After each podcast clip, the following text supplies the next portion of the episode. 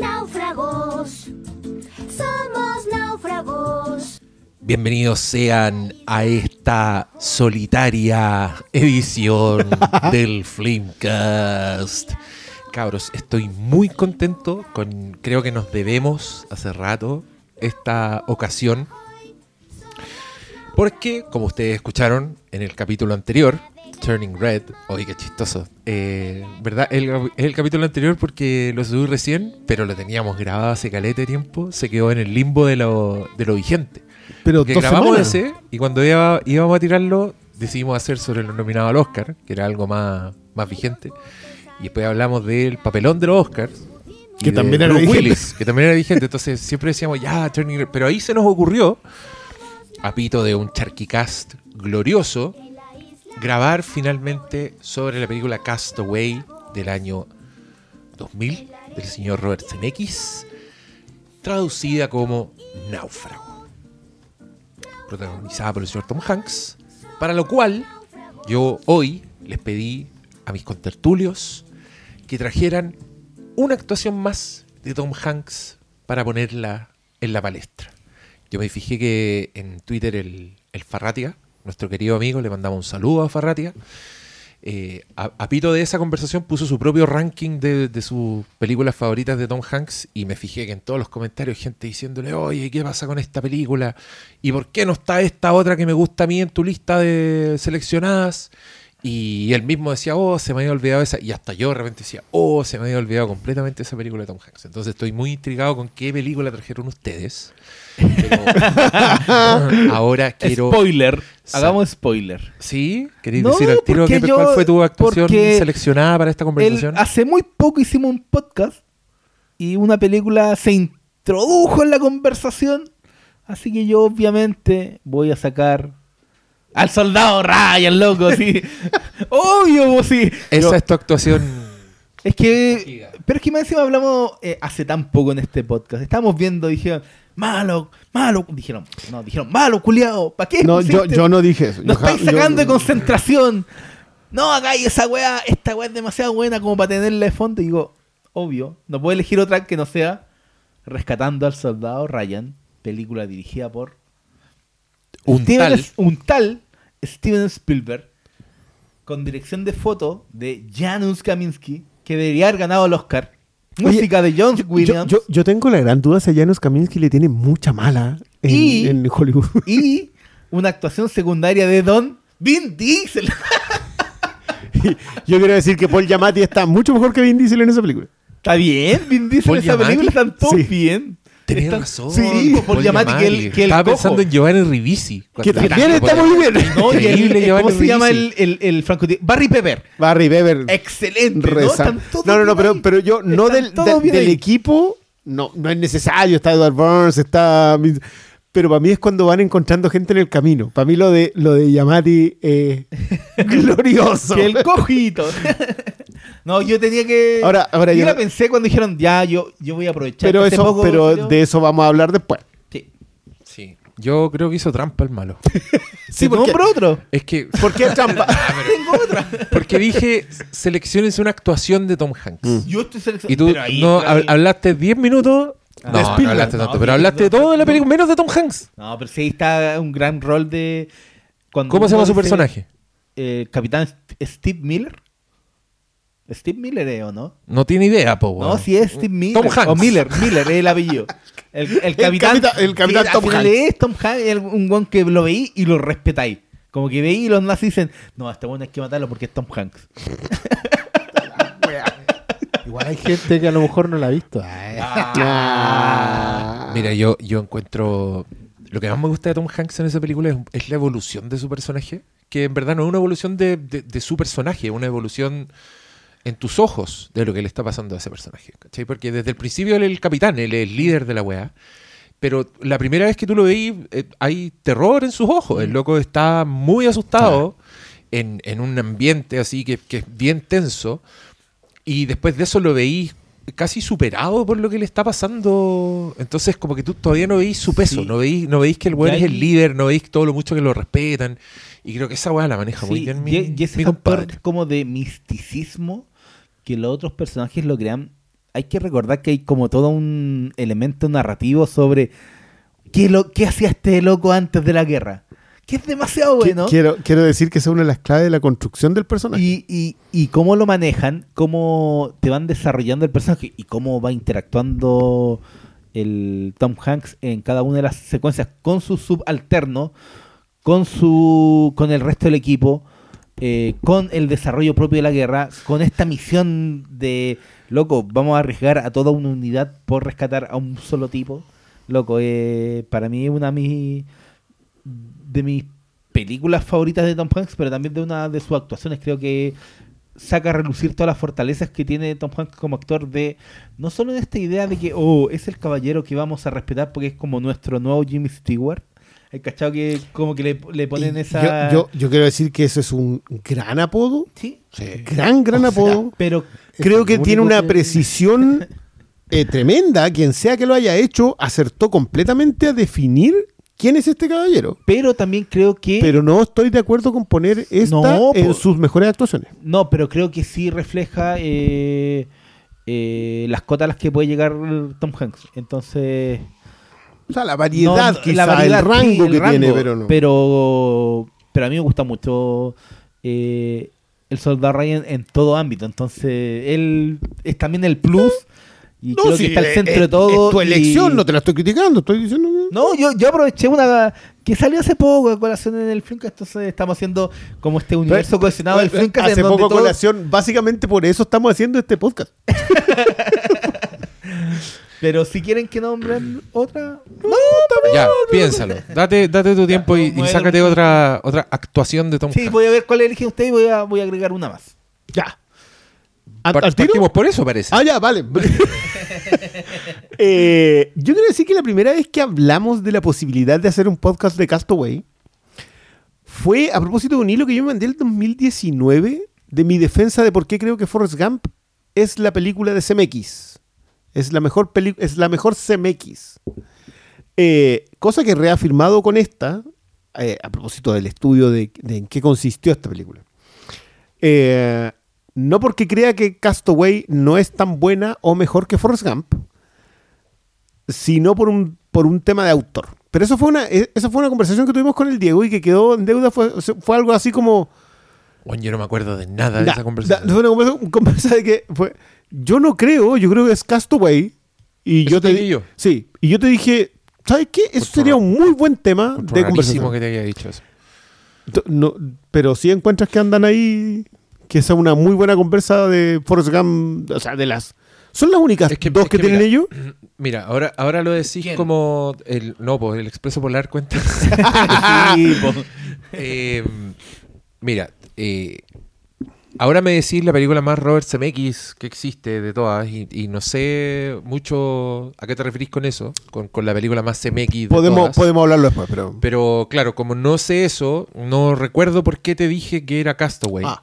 Eh, pero lo que, lo que, lo que sí me, me parece. Creo que esta es su película más personal. Ya. Es- esa es la distinción que haría. No sé a qué te refieres con la más CMX de CMX, porque claro, tenemos que definir qué, qué es CMX. eh, pero sí creo que es la más personal en el sentido que dice. Puta, es, es la más. Es la que dice más cosas, creo, así tan explícitamente. ¿Cachai? Ya. Y al punto de acercarse a hacer una película medio experimental, porque yo me acuerdo, me acuerdo en su momento, es la película que hizo el director de Forrest Gump, con la estrella de Forrest Gump, y se trata de un náufrago en una isla desierta. Ya no Entonces, tanto tiempo. o sea. Y a todo el mundo como que quiere ver... eh, Es la película que tienes que hacer después de Ya, este- ahora ya. Exacto. Es, es lo que dije en el, en el otro monólogo. Pero pasa esa weá, todo el mundo está esperando ver una weá así, puta, que te dé lo mismo que Forrest Gump, pues, como dulzura, como una épica de Hollywood y todo, y te encontráis con esta weá sin Que- diálogo. Que, creo que igual lo tiene, pero en otros niveles. un tratado sobre Sí, la y- soledad. y- Perdón, y- ¿qué es lo que tiene? Eh, tiene esa dulzura y tiene esa épica de la otra. Igual, ojo que yo, yo tengo una, una pequeña discrepancia ahí. Yo creo que esta no es una película tan de CMX y es mucho más de Tom Hanks. No, yo Creo no estoy que- de un- una muy buena conversa, encuentro yo. que- Qué bueno que la podamos tener. Eh, siento que esta es una, una película muy Star System. de la vieja escuela. Esto es un proyecto de Tom Hanks. Eh, y no diciendo que Robert Zemeckis no haya puesto su talento y su mirada en la película, sino que creo que es la elección de este es el director que yo necesito para esto en el, en el plan de Tom Hanks de, de hacer esta obra. Esta, sin discrepar con ninguna de esas de, esos de esos argumentos. Esto es una película que Tom Hanks hace porque él lee un artículo de FedEx sobre FedEx. Es una película que él produce, que él manda a escribir eh, y que él hace la selección con Playton. Esta, esta es una película producida por, a propósito de Licorice Pizza, esta es una película que la productora es la productora de Spielberg, Tom Hanks y Don Gary Kurtzman. Kurtzman.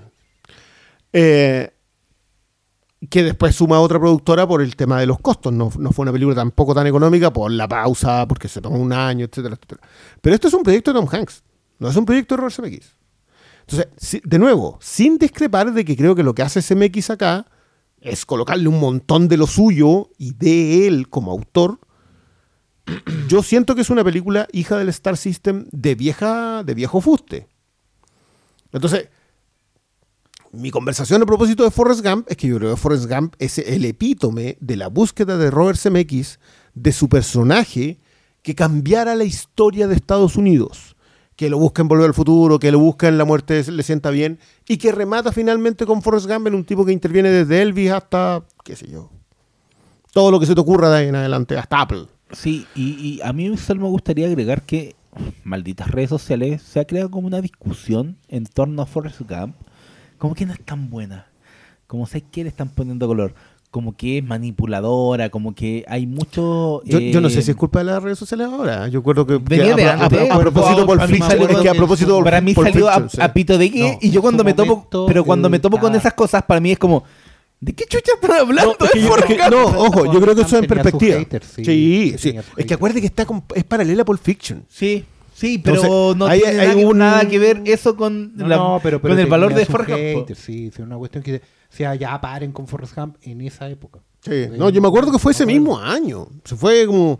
Y aparte que, re- reconozcámoslo, eran los tiempos en que la, la juventud cinéfila se había encontrado con, con Tarantino. Entonces, es lógico que la viejitud cinéfila que se encontró con Forrest Gump, que es una película muy de, de- hija de, de- de otro tiempo, muy acorde a lo que, a lo que Zemeckis quería relatar, eh, no, la, no la quisieran. Ahora, Sí, es yo quiero decir y- que mi elección de, de por qué Forrest Gump, que es la mía como actuación, es que yo creo que el personaje completo que arma Tom Hanks es con precisión clínica lo que, lo que Robert Zemeckis quiere para construir este personaje, no diría yo de la gran novela americana, como suele utilizar el término Oscar, sino de, de la gran historia del siglo XX de, de Estados que, Unidos. que es la historia personal del siglo XX. Y que hay una Mm. cuestión que Zemeckis... A ver, nosotros hemos hablado acá eh, de que Zemeckis no se le reconoce lo suficiente.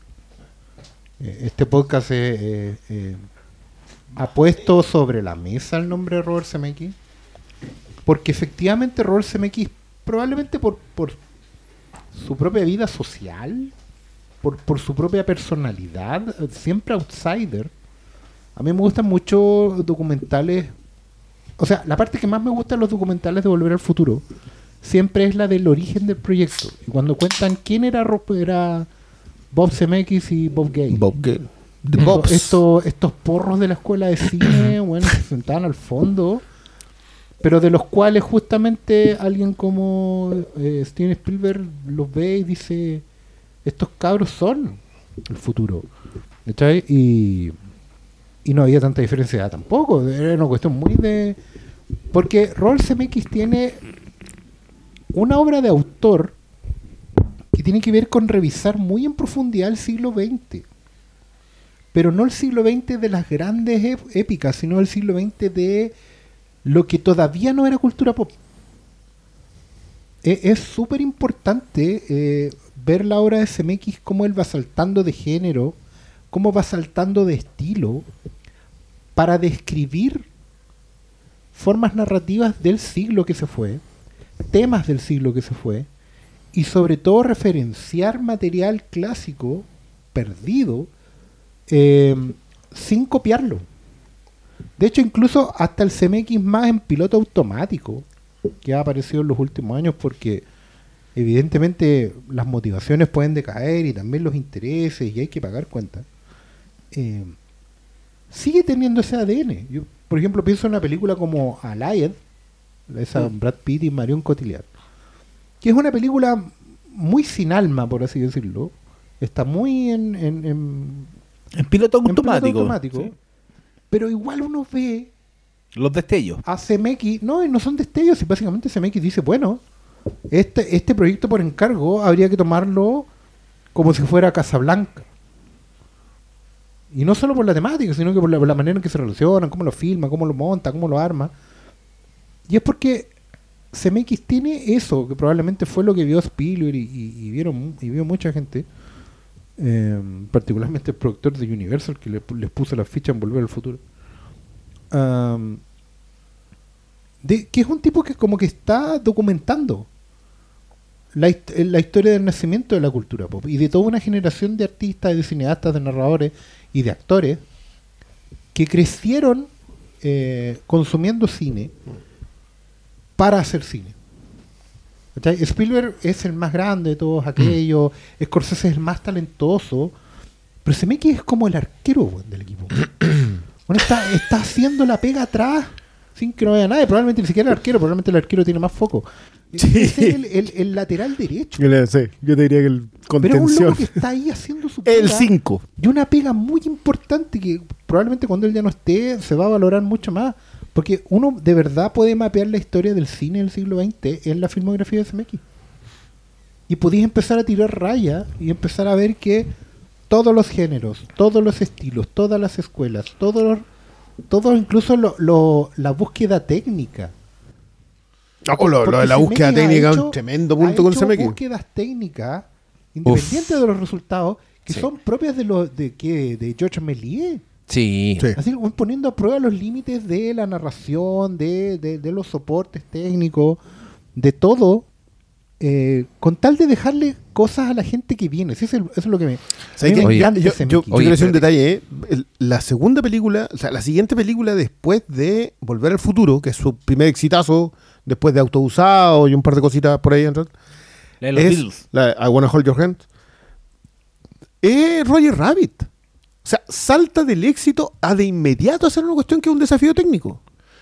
Es un señor que le gusta hacerse la vida difícil. Sí, que completamente. emprende y, y que siempre tiene desafíos técnicos. Yo me acuerdo que eh, siempre hacía noticia porque ponte tú en, en Volver al Futuro 2 inventó unas weas que nunca se habían hecho para hacer que los weones actuaran entre ellos, que son unos efectos visuales así de una complejidad que hoy día pasa colada, porque hoy día podéis, probablemente hay una app que puede hacer esa weá en tu teléfono.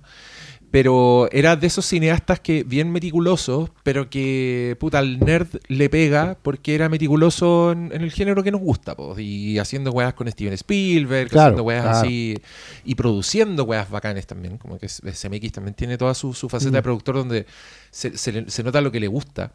Produce weas como Tales from the Crypt, ¿cachai? Y vamos a tener que hacer una pausa y ya volvemos.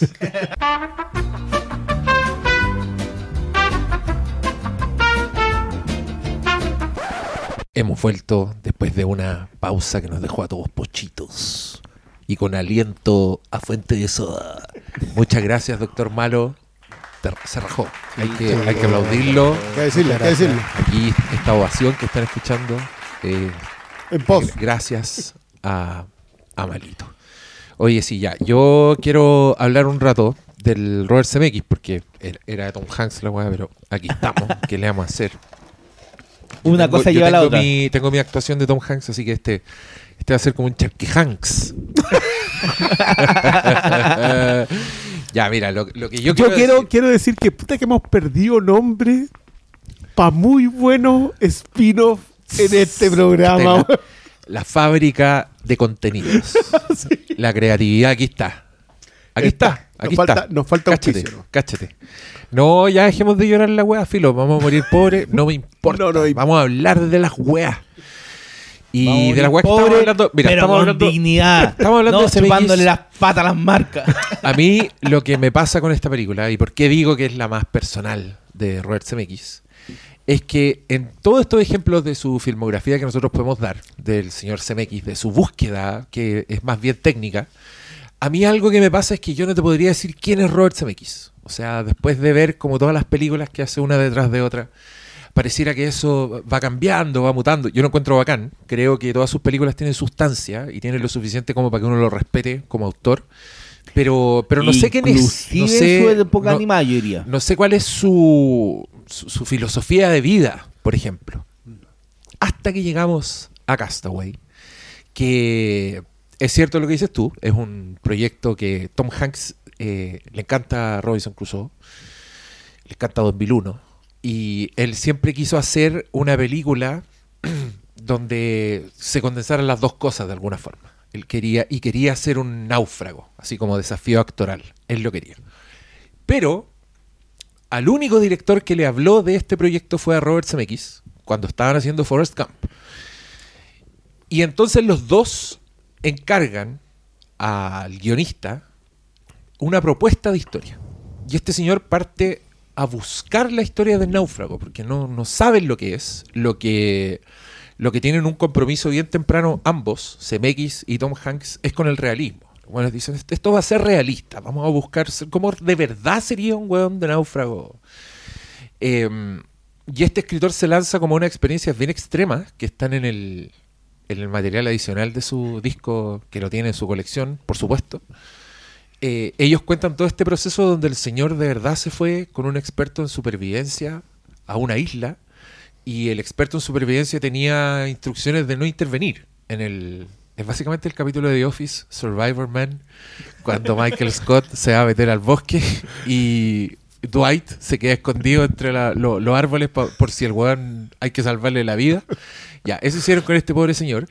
Y empiezan a aparecer cosas en la historia. Empiezan a aparecer detalles empiezan a aparecer ideas como por ejemplo que en la soledad este escritor le empezó a hablar a una pelota de fútbol y le puso nombre y ahí entra este elemento pero con lo que resultan en este en esta colaboración entre que ya es entre actor no, que actor entre protagonista director y escritor encuentran esta película que en mi opinión es un manifiesto de vida es una weá que habla mucho de. Y, y ahí yo hago la conexión con 2001. Es una weá como que trata de hablar de temas grandes. ¿Cachai? Trata de hablar del- de la condición humana.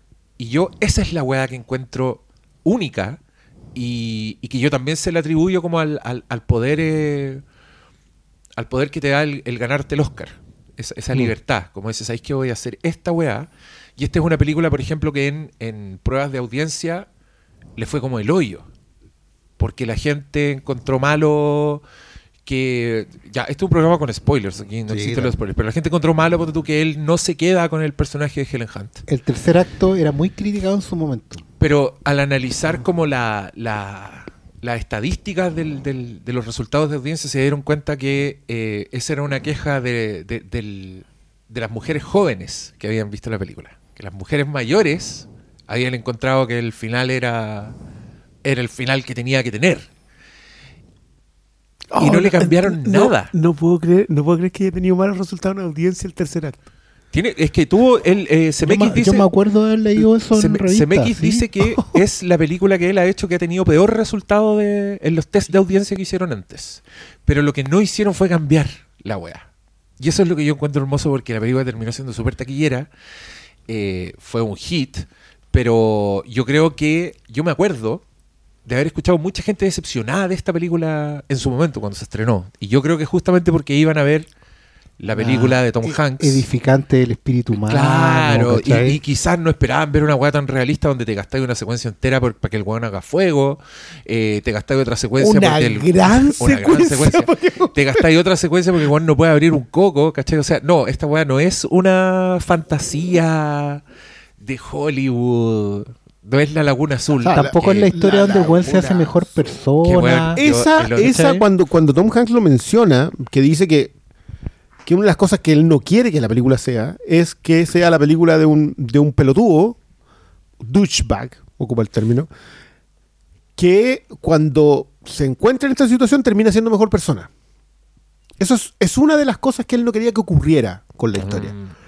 Y que, y que encuentro que tiene mucha lógica en la idea de que sigue siendo Tom Hanks.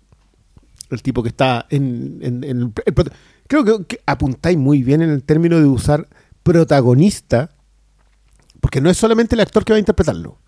La, No. la- la- la voluntad de Tom Hanks es voluntad de protagonista.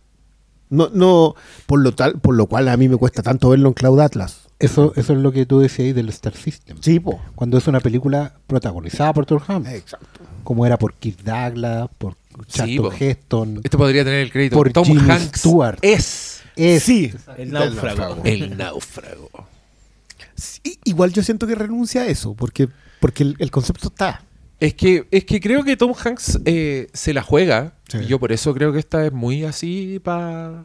Tiene que estar en, en la galería de la fama de Tom Hanks. Si es que no es la, la- la última, Si es que no la que llegáis. sí. Porque el weón lo da todo. Alan. Y lo da todo No, al punto de, de- de no solo como la hazaña física, que en general como que pasa colada esta película. Siempre se habla del Christian Bale y sus costillas culeadas, de maquinista. Después Christian Bale y sus pómulos culeados en el luchador. Siempre es Christian Bale el que tiene como el monopolio del crédito por, por adelgazar. ¿Cuánto Pero- debiera ser De Niro en Jake LaMotta y este caballero Y después? este, y a este señor que parece el, el hueso, Sí. weón, y con Es que- una Aparte que es súper brutal el cambio. Hay es que un corte, porque yo mencionar- no esperaba ver una elipsis así. No, de- no, y- es y una elipsis en y una- ausencia. Y una elipsis donde el weón está reducido como a una condición de demente. Sí. Es como un vagabundo demente O sea, que al- habla solo. ¿Alcanzas a ver eso en... eh,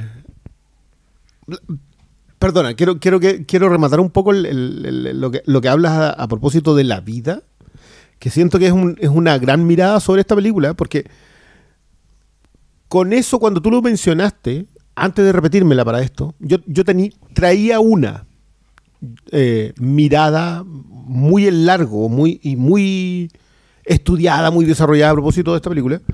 Que, yo la verdad, yo menciono poco esta película en general, pero para mí es uno de los topes de la filmografía de SMX y uno de los topes de la filmografía de Tom Hanks, que encuentro que es uno de los hollywoodenses gigantescos. Siendo que es una película que encuentro que se perdió en el año que debió ser estrenada, porque esta película debió ser estrenada en el 99. Ese año. Pero se retrasa justamente por el factor técnico eh, de que tenían que esperar que el caballero cambiara físicamente. Eh, y por eso la estrenan el 2000. Si esta película hubiese sido hoy día con esos digitales como el que, el que le hicieron al marciano, a Matt Damon en el marciano, Oh. La, No la hubiese- que es la Castaway mala. Hay que, pero es que hay que mencionar que. no quiero entrar ahí, pero, cuando- pero ya. Robinson Crusoe en Marte. Cuando se iba a estrenar esta película, Esa es buena. eh, no recuerdo si fue primero esta o Revelaciones, pero era como, se viene una nueva película de, revela- de Robert Zemeckis, Revelaciones. Y dos meses después fue como, se viene una nueva película de Robert Zemeckis, El Náufrago. Porque como que quedó la impresión de que mientras eh, estaba haciendo Náufrago, filmaron una parte, hicieron una pauta y el, y el otro caballero vino dijo, me voy a hacer otra película. No, no, no, es que fue, película fue por, el, por el año en que, se ten- en Sí, que po, tenía se que volver a. se- que se tenía que tomaron- adelgazar y dejarse la Se barba. tomaron un año. Sí, po. si ustedes ven fotos de la premier de Toy Story 2, creo que el weón anda con una barba absurda que uno le decía, ya, este weón se volvió loco. Llegó a ese momento de su carrera en que se volvió loco. Se ganó un Oscar y se volvió Como la, loco. la etapa Joaquín Phoenix. ¿Quién más se volvió loco? Eh, del- no, el de, el de Luis está loco. No, no, fue, no una, un no fue una situación bueno, Jim- Jim puntual. Carrey apareció con Sí, esa barba culiada también. También se volvió loco. Ya, pero eh, este señor lo, lo da todo. Y en esa pausa, como bien dice Paulo, se lanzan a hacer un thriller chiquitito, No. así, entre cuatro paredes, Un Hitchcockiano. con uno, con uno, con, con dos actores principales, Harrison Chiquitito. Ford y Michelle Pfeiffer. Claro.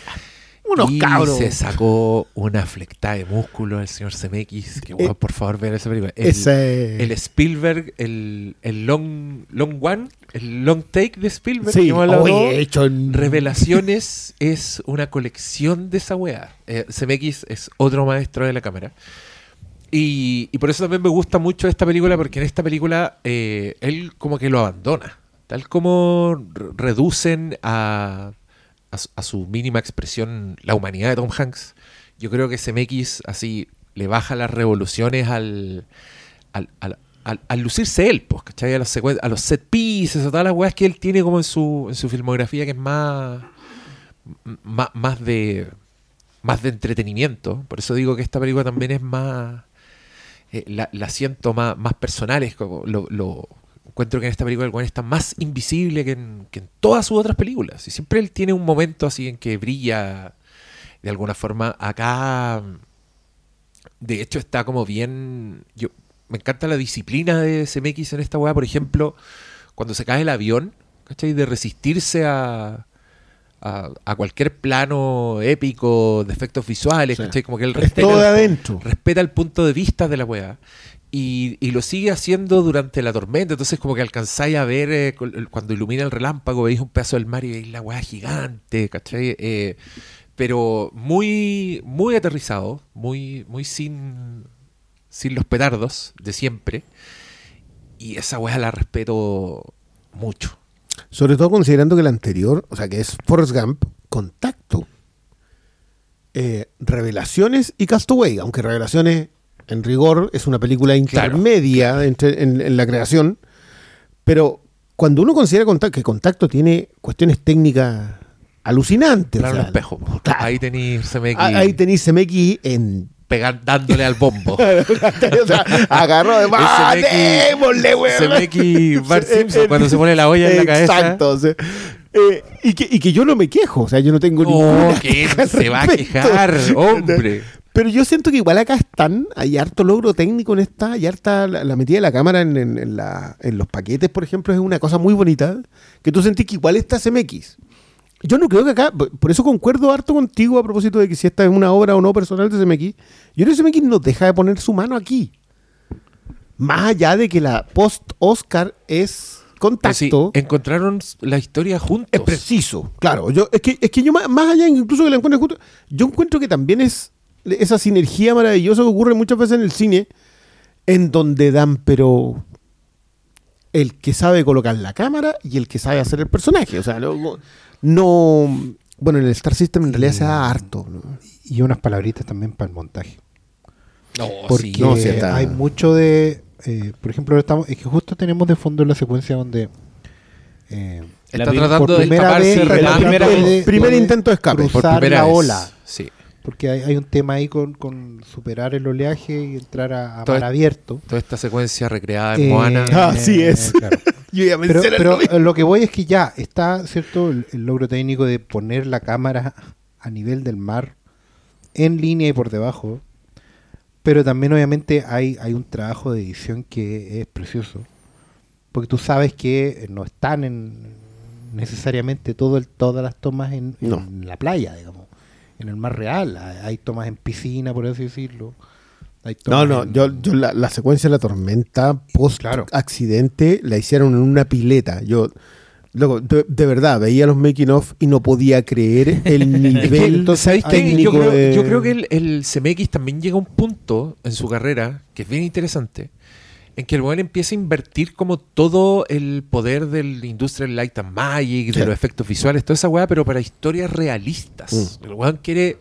eh, entonces se dedica como a tapar weás. Aquí también eh, hay un, el plano que es hermoso. Pero yo, yo te digo que el weón se invisibiliza porque no... Puta, igual encuentro que le baja mucho las revoluciones. O sea, post Forrest. Gump y post Contacto, Y- obviamente, y- y el weón como que llega y, y en la isla se manda súper pocas, pero una de las que se manda es cuando este señor se, se trepa por este... Puta, por esta gran montaña, no sé Por cómo el decirle la weá, por el, por el acantilado que risco. tiene la El isla, peñasco. Y, y que tú... eh, es, es un muy buen ejercicio. Fíjense que todos los, los tiros de cámara de CMX siempre son según su personaje. Entonces el risco lo veí siempre desde abajo, y es una weá así que se ve gigante, un morro culeado. Pero hasta que llega Tom Hanks a la cima, porque el weón se sube, y lo que hace CMX ahí es un plano en 360 grados, muy pausado, donde veí la altura, lo aislado que está el weón, el mar se ve, se ve el planeta, la weá se ve redonda. El- es el momento anti-terraplanistas. Hay cualquier duda, vean esa escena, en- ahí se cacha, po, weón. Y esa weá la hicieron en el, en el estacionamiento de, del Ah, set. La gran Zack Y, Snyder. y- y el Tom Hanks estaba mirando como unos autos que están estacionados así y, un- y unas colchonetas verdes al fondo. Claro. Y es un momento increíble que tú no, puta, no, no veis necesariamente el, el efecto visual, ¿cachai? Eh, Pero no, no te pasó, tío, en Forrest Gump, que, que yo, por ejemplo, cuando, cuando vi, me acuerdo siempre del, del Oscar clip de Forrest Gump para los efectos especiales, que yo no podía creer las cuestiones donde habían ocupado efectos especiales en Forrest Gump. ah, sí. Que, que- y que algo que me ha pasado con CMX después es que, bueno, lo- la- lo- las piernas del teniente Dan. Las piernas esa del teniente weá es... y nu- yo me acuerdo que nunca había visto una weá tan realista, Sí. un weón amputado en una película. y ese era el Oscar clip de los efectos especiales, que era lógico Sí. que se lo iba a ganar, pero que más encima, los, y es algo que yo, que, que yo creo que, perdona, que es algo que ocupan mucho ciertos directores, nos pasa también con Fincher, porque tú hablábamos alguna ah, vez sí, de, po, de- weón también es bueno para el... para lugares, o Michael Mann, que, que le metía una cámara, mm, le metía un plano digital a una secuencia en un metro en colateral porque quería que pasaran las palmeras junto cuando, cuando Tom Cruise se moría. No, hay que- Cáchate. es que necesito unas palmeras ahí y no pretendía sincronizar nada, sino Mm. que ahí metía un plano digital. Entonces, y creo que Scorsese también es bueno para hacerlo, que son como, como que tú decís, ya, esta es gente que entiende que esto tiene una... Nombraste puros perros grandes. no, perdón, les pido, les disculpas. un, un tal Steven. Sí, pero, bueno. pero es útil narrativamente. No es el efecto especial por el efecto especial. Creo que el, el plano espejo de contacto es el más comentado porque, Oh, porque tiene un tiene un Un mérito. prodigio, po, weón. Y lo mismo pasa con Panic Room en la entrada.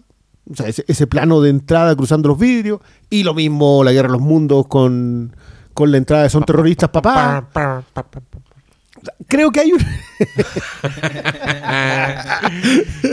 Creo-. Creo que hay un, hay un, hay una persecución de la utilidad del efecto especial que tiene una generación de cineastas que no la tienen los nuevos cineastas, encuentro yo, justamente porque el, el efecto digital es un objetivo Sí, y no que- una herramienta. No, y creo que también como que las audiencias han, sobre todo en, en- como que en las últimas décadas han derivado a que efecto especial igual espectacularidad, eh, Mm, igual Qué explosión. bueno. Pero si volvemos a como a los inicios de los efectos digitales, con CMX, con Spielberg, no era, no era eso, era estaban al servicio de la propia historia. Y en una película como Náufrago, en donde todos los ejemplos que estaban dando eran como secuencias que uno dice, oye, pero pa- parece real, ¿cachai? Y uno pasa piola que no, no, loco, no es real, pero porque está al servicio de la historia y muchas veces también al servicio de los personajes. Y eso creo que Mm. marca un quiebre con, no solo con el cine actual, sino como con cómo se hacen las películas, ¿cachai? Como que se ha perdido en, en cierta medida en el, ese oficio. pero- pero eso, eso Que- es puro, y no- y- puro autor. Y no es que y no es que esté ausente. Uno puede encontrar eh, ejemplos actuales de ver cómo los efectos están al servicio de las películas, pero creo que sí se ha perdido un poco el oficio de de que eso sea tan bien integrado. Yo creo que la palabra clave es la integración, Claro. porque eh, de repente tú podés ver una secuencia muy espectacular y decir, "Mm, hay algo que me hace ruido y que no está tan perfecto, ¿cachai? Es que las narrativas, las narrativas siempre tienen que ser orgánicas. L- Toda esa mezcla de oficio, de, de, de, De visión. de, de estar en función del personaje y todo, y que no se sienta algorítmico. Tiene que ver con que la narrativa sea orgánica.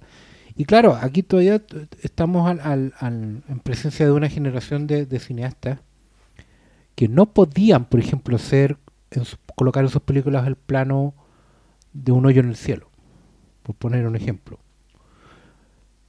Y como no tenían esa posibilidad, no estaba en su ADN narrativo. Hoy en día que todo lo- lo- lo- todos los cineastas actuales, jóvenes y viejos, tienen a su disposición una serie de recursos utilizables. El hoyo en el cielo, el, el- el- la criatura monstruo generada, el paneo en 360.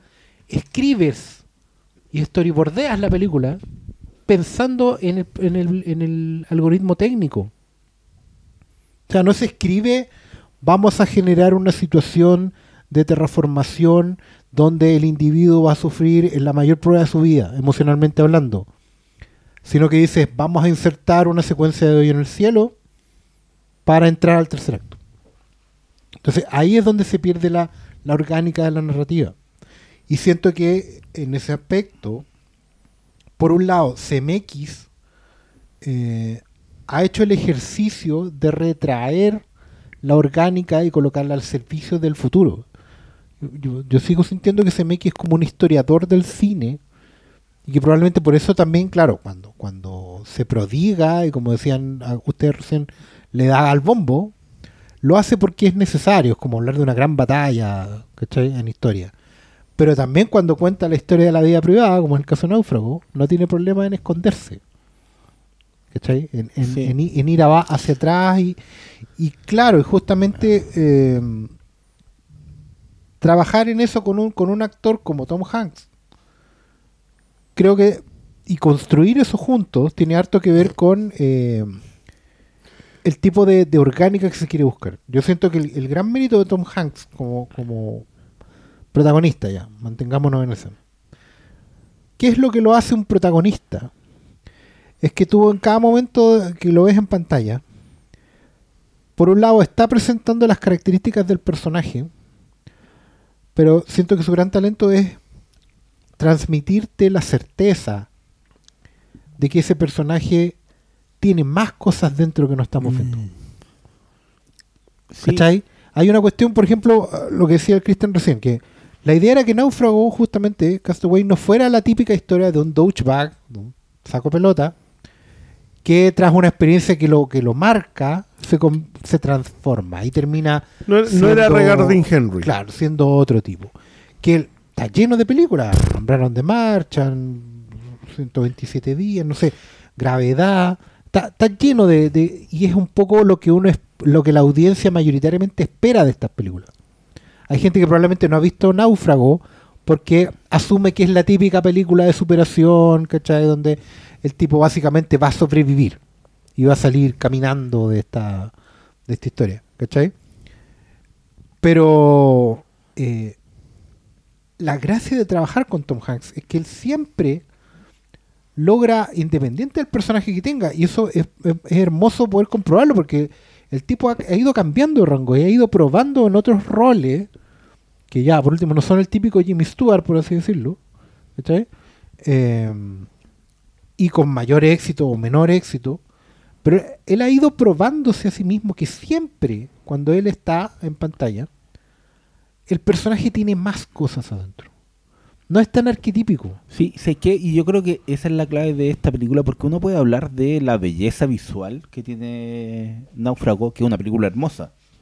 Tiene grandes secuencias, pero el trabajo del personaje, y sobre todo en esta nueva revisión que tuve ahora, eh, y que no es algo nuevo, porque igual lo había notado antes, es que es como el, el crecimiento y la evolución del personaje, desde este tipo que está marcado por el reloj, alguien muy cuadrado, muy cuadrado, Mm. que toda su vida está cuadrada, inclusive su propia relación es, es muy cuadrada. O sea, revisión de agenda.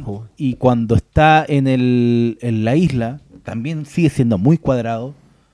Y solo cuando vuelve a la sociedad, cuando se enfrenta a este mundo que ya le, le parece tan ajeno, eh, se le derrumba no solo por cómo es- avanzó i- la... Igual es curioso eso. Sí, es como cómo avanzó el cómo avanzó el mundo, pero también como él ya no es el mismo de antes, ya no desde las secuencias tan hermosas como esa cuando está como cuando ya vuelve a la sociedad y está prendiendo y apagando la El el encendedor. encendedor, está prendiendo y Pero, apagando pero la esa- luz. pero esas secuencias tienen solamente significancia. en base eh, a lo que en viene, base a lo que sí, pasaste, pero ¿cachai? también tiene significancia en todo el trabajo narrativo de crear al personaje de Tom Hanks, que es un tipo muy cerrado, que está, repito, desde el comienzo de la película, nosotros vivimos por el reloj, es como su mantra, y, y toda su vida también está eh, definida por cosas muy eh, palpables, su propia relación, la necesidad de ver las fotos de su pareja constantemente, lo que él... No, pero eso, eso, mantra- eso lo cierran sí, muy sí. bien. Pero su mantra de seguir vivo, ¿cachai? Y...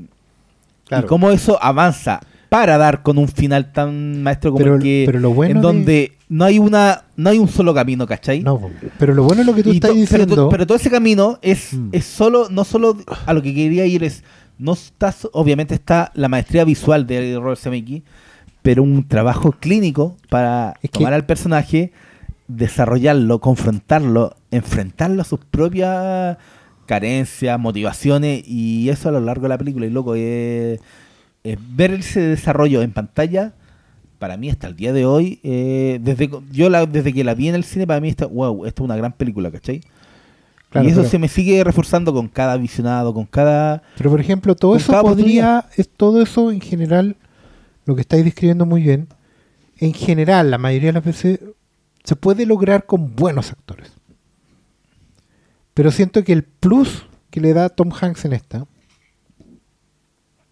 que es lo que la pone más arriba incluso, tiene que ver con que todo ese proceso que un buen actor puede llevar a, buen puerto con un buen director y una buena realización, en la actuación de Tom Hanks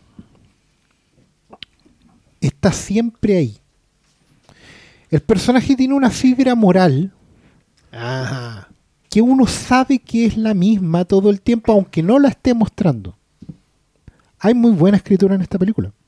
Porque es de esas películas en que cada detalle que parece absolutamente absurdo, desde la caja que sale despachada al principio, desde el, desde el cruce de camino. ¿No se dan cuenta que, que Claro. todo detalle que parece La abre y la cierra en el mismo lugar. que tiene ese tap, en Sí. realidad es parte de una sola historia? No, y que tiene una cantidad de detalles. A lo, que todos voy, son sí, narrativos. a lo que voy yo es que justamente es muy importante que uno termina con la, con la satisfacción al final de esta película de saber que el personaje, el actor, el protagonista, nunca se sacó nada de la raja. Que él siempre fue un calibre de persona que probablemente no estaba manifestándose en toda la historia. Pero por ejemplo, de nuevo, este no es un saco de hueas que termina cambiando al final. Este es un tipo que acaba por utilizar todo lo que tiene en distintos momentos con distintas intensidades. Porque cuando él se entera al principio, en el primer acto, de que su compañero de trabajo tiene una esposa con cáncer, él no se manifiesta, no es un tipo para afuera, no es el héroe, no es una gran persona. Él se calla, Se complica, se complica. escucha, se complica porque sabe que en el fondo estaba pasando eso por alto, pero hace algo para tratar de equilibrar las cosas. Porque yo, él, yo tengo una lectura de eso, pero Sí, pero, pero- quiero- Yo también. Sí. claro, pero a lo que voy que, que tiene que ver con que cuando él al final hace, por así decirlo, lo correcto y toma las decisiones correctas en el último acto, uno sabe que eso no es sacado a la raja. No. Que no, aunque no. él no lo hiciera antes, Es que, ¿sabes qué? Yo- siempre tuvo la fibra moral para hacerlo. Sí, es que yo quiero contar una cuestión a propósito de eso y a propósito de la conversación que tenemos de cómo se construye esta película. Yo, una de las cosas que he hecho de menos del Star System es el compromiso de los actores con sacar un- una película que pesara algo en su protagonismo. Agradezco hoy día que la, la teoría del autor terminara entregándonos autores, que son cineastas que arman películas en un gran orden de cosas, con actores, en donde se crean duplas como la de Scorsese con De Niro, como la de Spielberg con, bueno, tiene más de alguien, digamos, pero con, con el mismo Tom Hanks, eh, DiCaprio que también está encontrando su gente, ¿no? Pero son autores pero no está este compromiso. Este tipo de película solamente se puede dar cuando son los actores los que entran en la pasada, cuando el Star System funciona. Y por eso también encuentro que, hay cierto. Hay un cierto matiz en el proceso creativo que a mí me agrada mucho. Más allá, de nuevo insisto, en que yo creo que acá CMX está. Está en todo momento y, y que, y que todavía puede considerarse, no, no todavía, creo que se debe considerar una película de, de su autoría. Eh, estamos viendo la, la secuencia del fuego, que, que, que- que es cierto lo que decía el Diego a propósito de este tipo de sacrificio, sacrificio entre comillas, narrativo, se pagan dentro de la misma película. O sea, la secuencia en que el tipo hace fuego, de verdad sientes que, puta, que es difícil hacer, un, hacer fuego. Si no- no es- ¿Y bueno, entiende, entiendes por qué después no lo vuelve a hacer? después lo mantiene nomás. no, Sí. después se come el pescado, sí, no vaya a andar güeyando prendiendo fuego. Sí, un pescadito crudo igual te lo voy a comer. Es, Pero- que, es que se va deshaciendo de todos y esa weá a mí me pasa con esta película. Y estoy de acuerdo con ustedes. Creo que es Tom Hanks en el sentido de que también está aprovechando su, su, su Tom Hankness. Tal como hablamos de Bruce Willisness. Sí, pues Tom Hanks es buen, buen chato profesional. Ese es como su, su, su rol. Acá es un weón, weón enamorado de, de Helen Hunt, weón eh, atorado con problemas como que te duele una muela, tenés que ir al dentista, con un montón de detallitos que te hablan de, de- de lo que se viene, solo por dar eh, un ejemplo. Puta, me da paja que no esté el Briones, weón. Se, el- eh, se acaba de parar y fue al baño. Fue al. Deberíamos hacer pausas de cuando queramos ir al baño porque no, no son monólogos. Mira, de no son no, está monólogos. desde el baño diciendo, estoy escuchando y está con ¿Sabes un podríamos poner? Podríamos poner un parlante con, con este con el sonido de acá Un- un en el micrófono baño Sí, para que se solapa. escuchando. No, No, o con solapa, como Frank No, pues, pero ahí vamos a escuchar el meado, pues sí, lo que yo no quiero, no quiero Ah, no escuchar, sé, yo no quiero escuchar lo que está haciendo el Brione, yo quiero que el Brione escuche lo que estamos haciendo acá.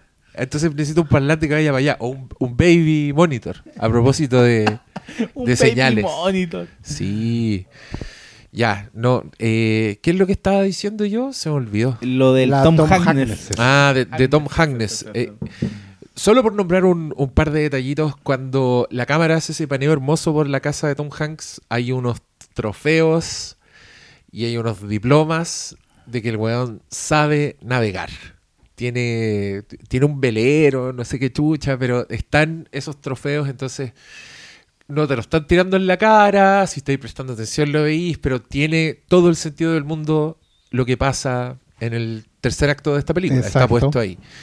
Y hay otros detallitos que a mí me encantan que resultan muy significativos en, en retrospectiva. eh, que es, por ejemplo, lo que pasa con su llavero cuchillito. Que él tiene un llavero cuchillito que cuando quiere abrir el regalo en el auto, ella le dice, toma tu cosa, porque no puede abrir el regalo sin su weá. Entonces oh, me encanta ese detalle porque este es un weón de la civilización. Este señor está acostumbrado, necesita cortar una weá, tiene un llavero con un cuchillito. Y este es el weón que vas a reducir a, a nada, al azar.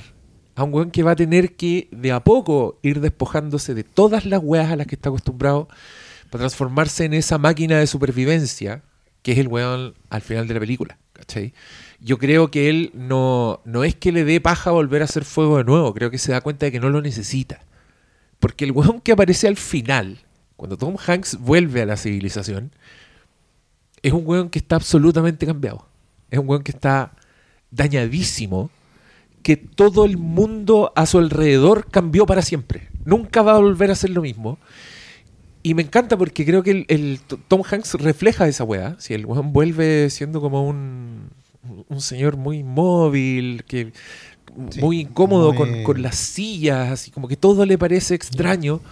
Que, que se maravilla con el fuego, que también eh, en el contexto, con cine, con historia. Y aquí dijo un momento en que el weón prende un chispero y mira la llamita que sale y tú entendís lo, lo, lo grande que es este momento y, y estáis viendo un weón que está prendiendo un chispero, ¿cachai? Pero el, el fuego para este weón ya nunca va a volver a ser lo mismo.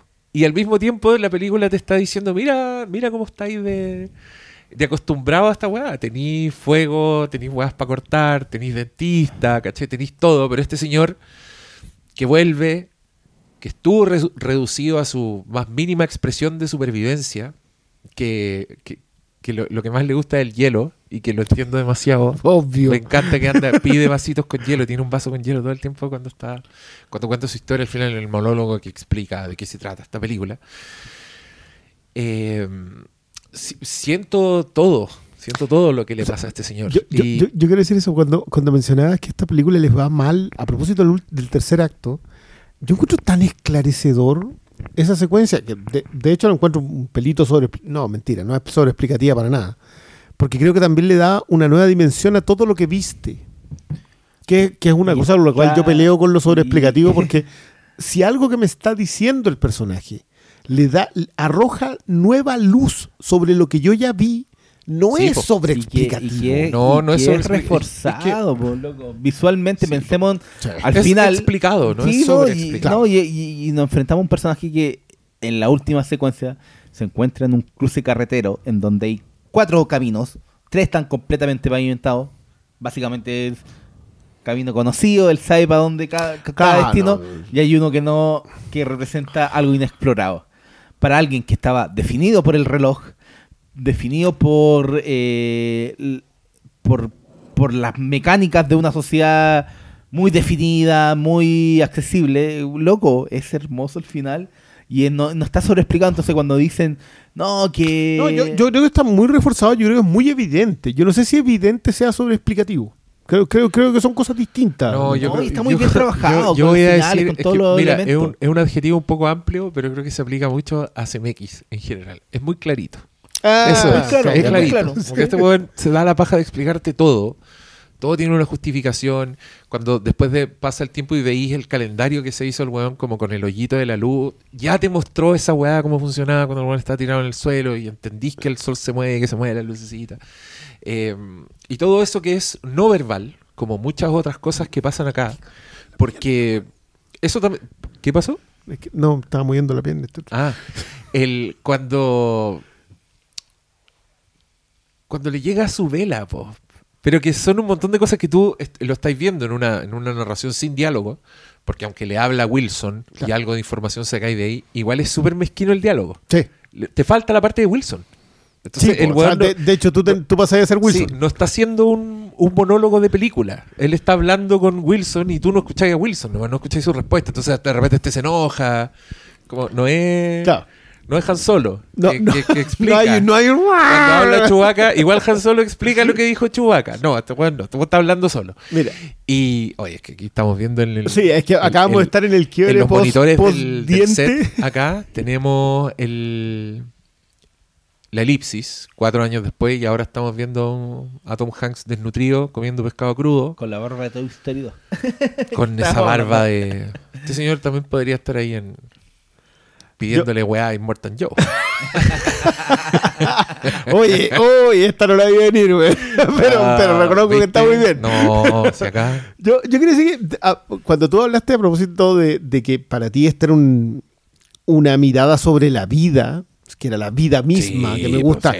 que me gusta porque creo que ocupaste la vida misma donde se tenía que ocupar. Eh, yo, esto es una conversa que, que debo haber tenido hace veintitantos años.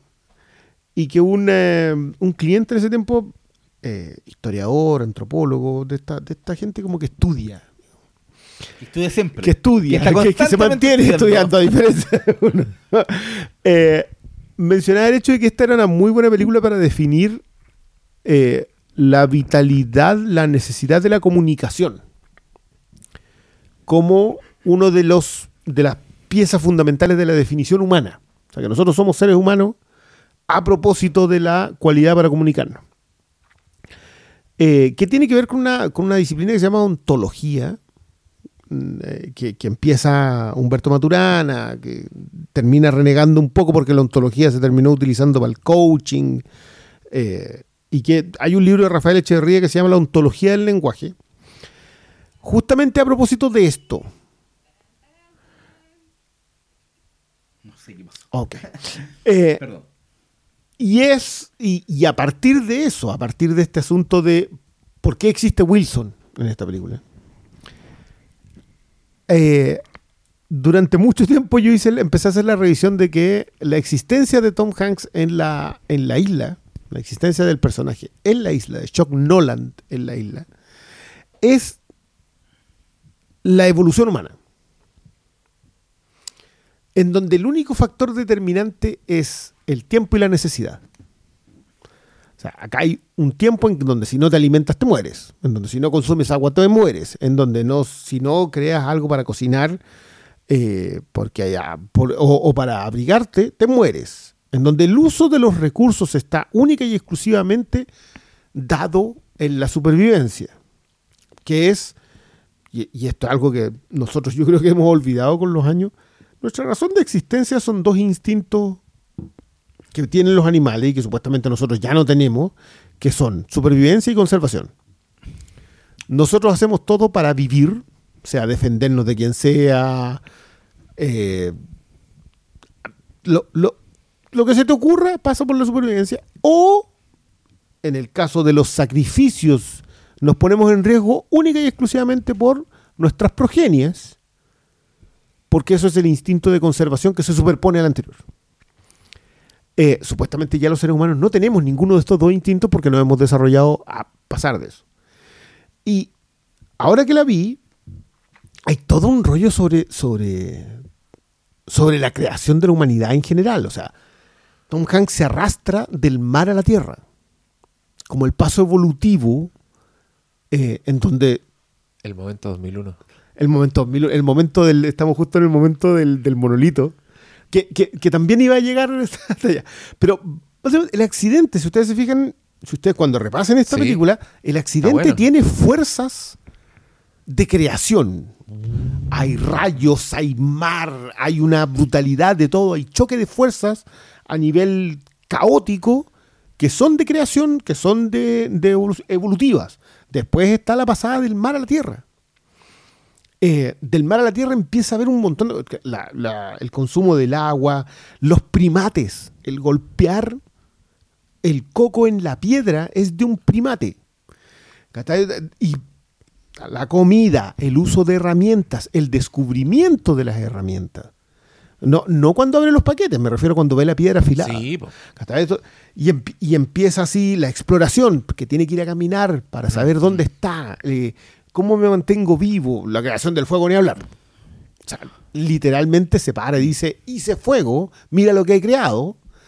Eh, la maximización de los recursos cuando abre los paquetes. ¿Para qué me sirve cada una de estas cosas? Entonces, Ustedes se fijan con el tope de comunicarte. Sí, y Ese es el último, escu- esa es la última pieza de la evolución del personaje. Termina de evolucionar Chuck Nolan cuando empieza a comunicarse con Wilson. Y de ahí en adelante empieza el existencialismo. Que tiene como corolario el tronco que había usado para, suic- para, para ver si se podía matar. Este, Porque, porque acá viene el cuestionamiento de por qué estoy vivo.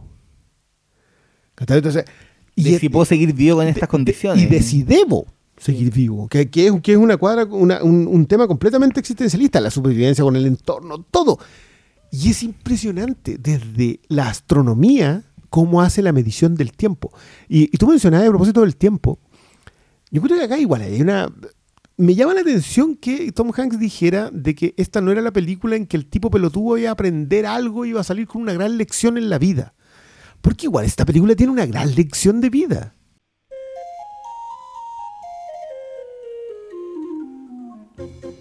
Perdón, perdón por interrumpirles este podcast tan pulento, cabros y cabras de mi corazón.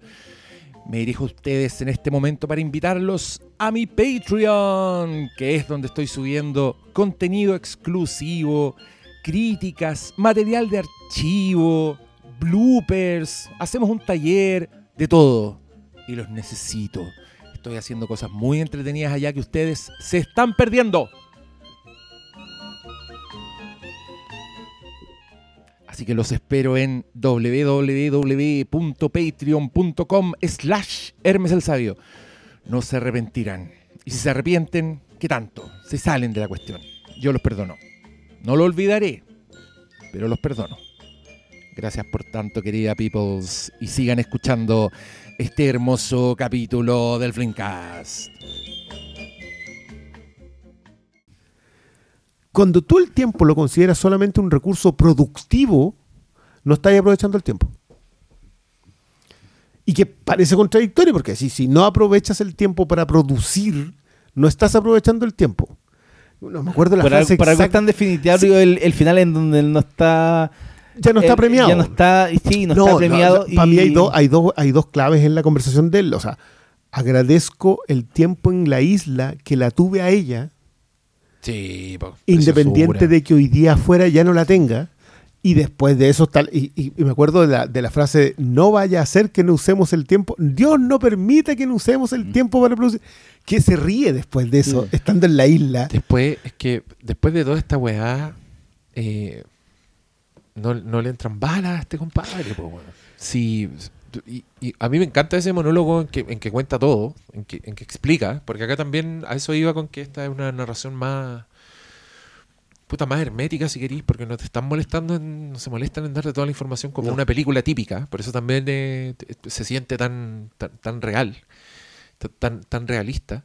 Eh, tú veis que él está, necesita esta, esta cuerda para hacer su weá y tiene cuerda en un lugar al que no quiere volver y, y que nosotros vemos momentáneamente y claro, pues es una, es una rama que vio cuando subió por primera vez al risco que ahora está partida y de la que cuelga una, un- una figura cruciforme hecha con palo es un tronco, es un tronco. y, y- y después te explica que lo que pasó ahí fue que él, él- él quiso, quiso suicidarse, pero él teniendo, siendo el- una persona que le gustaba controlar todo, decidió probar el, si resultaba, porque tenía seleccionado el lugar. O sea, él quería darle poesía a su, a su O sea, muerte. básicamente asegurarse también. Y que, claro, quería morir viendo este paisaje increíble, pero claro, también le dio miedo que se que, que no aguantara el tronco y caer y quedar vivo y tener una agonía espantosa.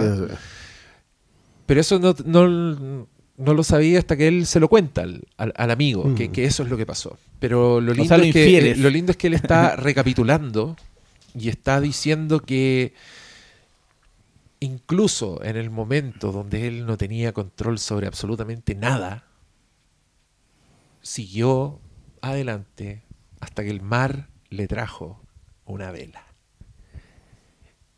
Y yo digo, esa es la lección definitiva, ¿o no? Yo, es que, es que a mí me pasa lo mismo. Mientras que estamos justo viendo la secuencia cuando él saca la el tronco y saca la horca, porque, Sí. porque acá hay un. Y, y- y Y, es está como en un atardecer dorado. súper evidente a propósito de la necesidad del ser humano de entender que, que no está en tu control la vida. Mm. O sea, en el momento en que los seres humanos asumimos y- de que choca- morir no es algo que nosotros a controlar. Y choca con esta mirada eh, contemporánea, capitalista, de- en donde todo está controlado. Es que- y, sí. y el choque de esta realidad contemporánea de nosotros con el ser reducido a un humano que no tiene control sobre nada. Es como, ¿cuánto duráis tú sin tu sin las comunidades del mundo moderno? ¿Cuánto que- dura esta sociedad sin esta, cachai? son- son un par- yo no me había fijado lo de los trofeos que mencionaba el Diego. No, de, de verdad, o sea, de- me acuerdo del paneo en la casa, pero no me había fijado lo de los trofeos, ni siquiera ahora cuando lo vi. Eh, quizás porque to- yo me concentro mucho en el tema de la isla y sobre todo el posterior. Yo, más, eh, yo creo que lo del hielo es muy bueno porque es justamente para decirte, el hielo no es algo Un- que un- esté a tu Un, disposición. un privilegio. Claro, necesitas tecnología Sí. para crearlo, weón. Métete esa cuestión en la cabeza, primero. Segundo, para mí el contacto que él tiene con la empresa a la que le dedicó su vida. Para mí hay Sí. una cantidad de detalles brutales Sí. al respecto.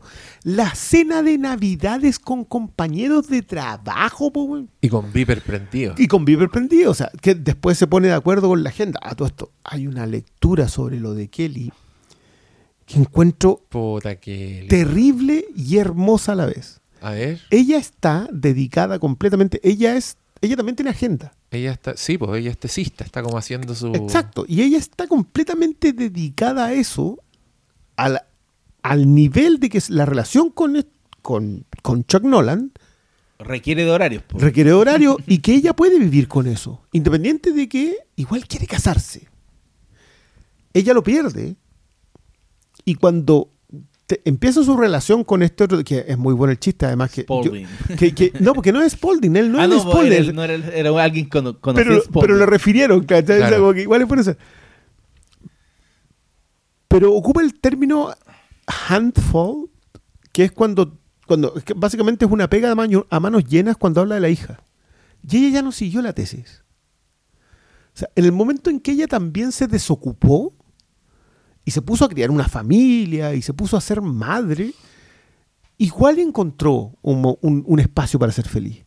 Y que de nuevo vuelve a hablar sobre el tema de que a veces no tenía el control sobre las cosas que en realidad te van a llenar en la vida. Y que a mí me gusta mucho porque creo que Tom Hanks pega como tres o cuatro revisiones a eso. No sabe si la decisión del final vaya a ser una decisión de vida. No sabe si, eh, y, que, y a mí me gusta mucho cu- cuando él decide, cuando le comenta al, al- al amigo, que creo que hay una frase brutal con lo del amigo, cuando le dice, me enterraste a mí primero y después tuviste que enterrar a tu esposa. Lamento no haber estado ahí para apoyarte, que es el antónimo de la conversación que él tiene con su amigo cuando le dice, eh, ¿sabéis que yo conozco un Conozco doctor? un doctor. Mm. ¿Por qué? Sí, po. Porque él todavía cree en las soluciones. Es una persona que busca soluciones a un ¿Y por- problema. Y porque está lejos de. Y, y claro, porque está lejos de la muerte, le está haciendo el quite, pero acá ya el weón estuvo, Estuvo- mirando la muerte a la cara Y- cuatro años. Y de alguna manera, cuando vuelve, entiende que lo valioso es, la- es- es estar ahí. Mm. No necesariamente hacer algo por alguien más. ¿cachai? O sea, em- em- eh, son muy buenas. A todo esto, yo, concuerdo con, con lo que dice Oscar a propósito de la construcción de este personaje. O sea, este personaje tiene cuatro o cinco puntos vitales que entender antes de subirse al avión. Imagínate, antes de eso, antes de la última subida al avión, ya, tú ya entiendes completamente a Chuck Nolan. Porque claro, el, otro, el otro son momentos de crisis. Sí, y sabéis que sí, y, y yo también le quiero agregar esa capa al, al momento que decías tú cuando él escucha la conversación con la azafata. Eso es brillante. Y yo, en- y en la mirada de este señor, yo veo terror de que le pase lo mismo. Yo creo que ahí él está pensando. ¿Qué pasa si "Weón, pierdo a Kelly?" ¿Qué pasa si pierdo a Kelly? Y es exactamente lo que le pasa. Que mm, eh, es terrible, pero es la historia de un sobreviviente, no es la historia de un ganador. ¿Cachai? Mm. Pero el que esté ahí ya lo. Ya es un triunfo, es otro triunfo nomás. Claro, hay, hay, hay un sentido en su Pero- supervivencia. Sí, pero a mí también me, me llena mucho de esperanza la carita que pone al final. La carita que pone cuando mira el camino que... El, cami- El, no el va único camino que lo llama, él pone yo- una yo- carita... Yo quizás tiene que ser porque a mí me gustan mucho los one-liners cuando son cuando tienen ese Cuando nivel de precisión, claro. Mm. Y, y un nivel de precisión que te abarca todo, que es cuando él le dice eh, tienes que ir a casa. Que está en su casa, si está loco, está en la calle, lo único que tenés que hacer es en- entrar al garage, ¿cachai? Pero ir a casa no es solamente irte a tu casa, po. No, po. Y, is where the heart is. Exacto. Entonces, él la va a dejar a su hogar a entendiendo de que la perdió, entendiendo de que pueden haber sido el amor de su vida el uno del otro. Si lo son, si lo dicen. Y, y son súper explícitos, pero tú te tienes que ir a tu casa. Es el amor de mi vida, pero tengo que volver. Y tengo que irme a casa.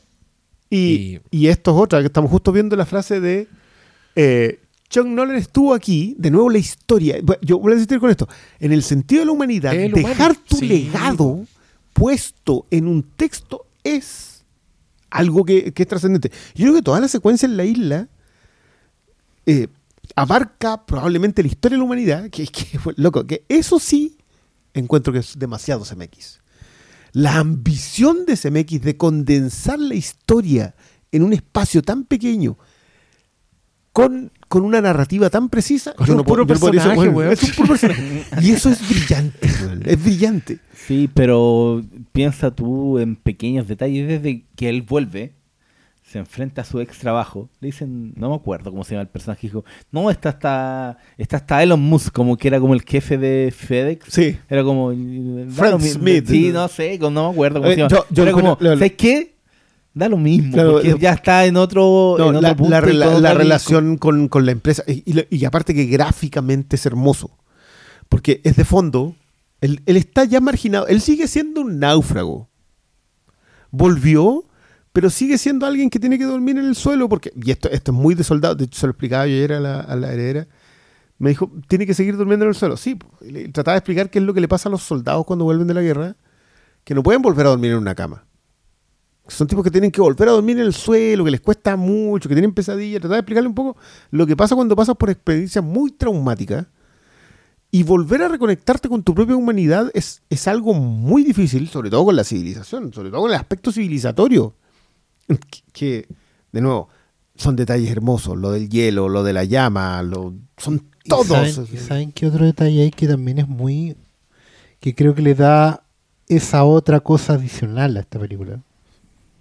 Que la aleja de todas las otras a las que supuestamente. con las que supuestamente comparte repisa. Es que el punto que ustedes muy claramente acaban de expresar sobre esa oda a la existencia que es todo el viaje de Chuck Nolan. Se refuerza en la, el contacto que él tiene con otros dos náufragos en esta película, que también salieron adelante y, y validan la tesis de que la humanidad es esto.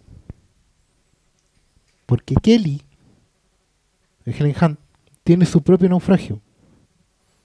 Es fuera de cámara, pero lo tiene. No. Son esos dos años que lo y está buscando. encuentra todo en general. Son los mismos cinco años en el fondo. Porque ella tiene su naufragio, aprende a vivir en su isla, encuentra una solución, encuentra una razón para seguir adelante y sigue adelante. Y que de una u otra forma inferimos que al amigo, el, col- el colega de la pega, pasa por lo mismo. También tiene su naufragio, tiene su proceso, sigue adelante y está ahí al final. No sería lo mismo si solo fuera la historia de Chuck Nolan, como una suerte de excepción a la regla, como si fuera un superhombre. Que lo mismo ocurra y que el personaje también lo vea reflejado. ¿Cachai? Cuando él, él conecta con los otros dos, a distintos niveles, por supuesto, pero conecta y entiende que toda la humanidad está pasando por lo mismo a distinta escala, en, en- distintas formas, pero la historia de la humanidad es una sola. ¿Cachai? Y esa reafirmación de la cualidad humana, de la condición humana, es lo que esta película entrega y la hace satisfactoria, a diferencia de todas las otras donde se convierte como no es la gran epopeya de la especie humana, sino que es la epopeya de uno solo. Claro. O sea, o sea, reacción si, si le colocáis con Marciano al lado. O con Gravity. o con- o- sí, y es que Gravity es- siento que es tan vertiginosa que no alcanza a intentarlo. Claro, porque está, claro, está, está metida en. en- Sí, en- pero yo pero me no, refiero a, la- a las historias de. de- A la historia de supervivencia y a la historia de superación. supervivencia humana. Sí, sí. que es básicamente la reafirmación del ser, que es como eh, Mm. este tipo que ha sido muy... Es que una de las tesis del existencialismo. El existencialismo está muy desprestigiado en base a pensar de que la gente, la mayoría de la gente piensa que el existencialismo es la filosofía de la depresión. Así como todo es una mierda y nos fuimos toda la chucha y no tiene nada sentido.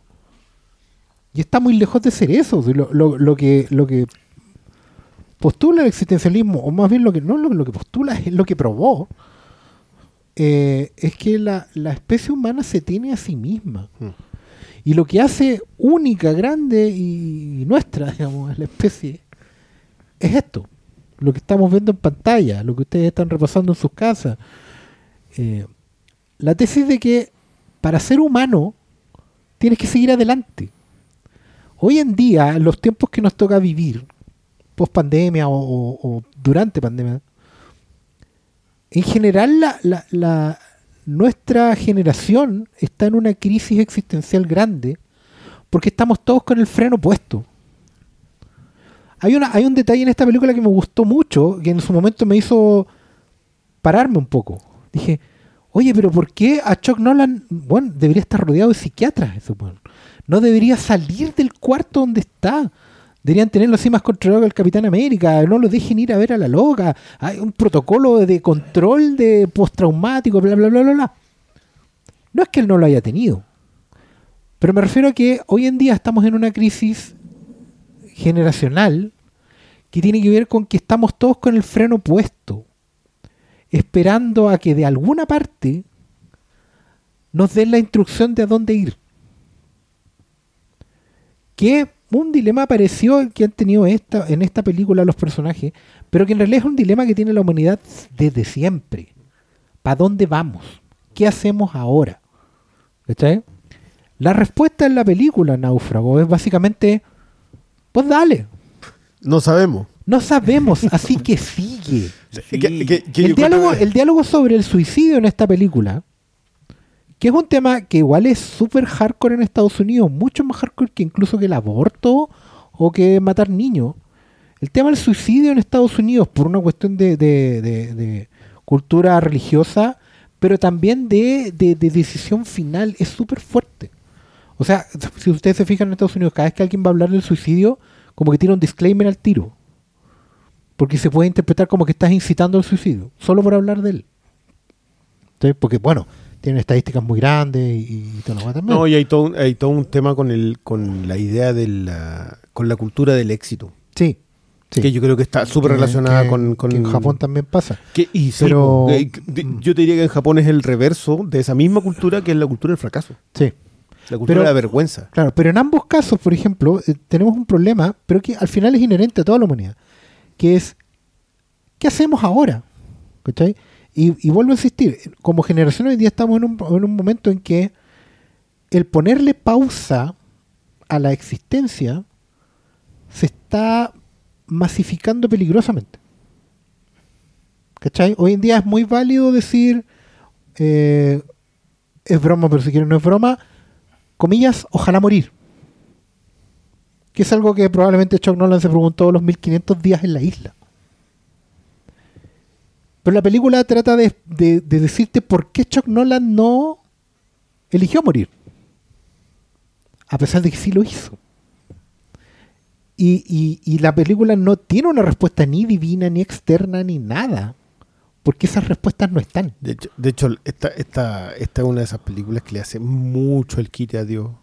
A Sí. diferencia de Life of, Life of Pi, por ejemplo. Por ejemplo. que, que, que yo tengo, que yo le tengo especial respeto y, y- y la tengo en una muy corta lista a propósito de las películas sobre la fe.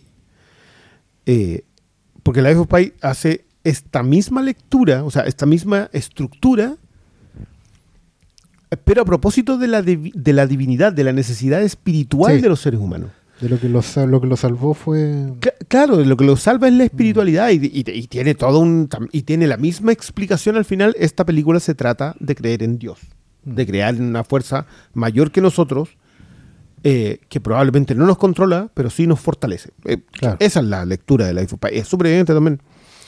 Eh, pero yo siento que esta película le hace mm, el quite así, pero extraordinariamente bien a esa pasada. Sobre todo en lo que ocurre en la isla.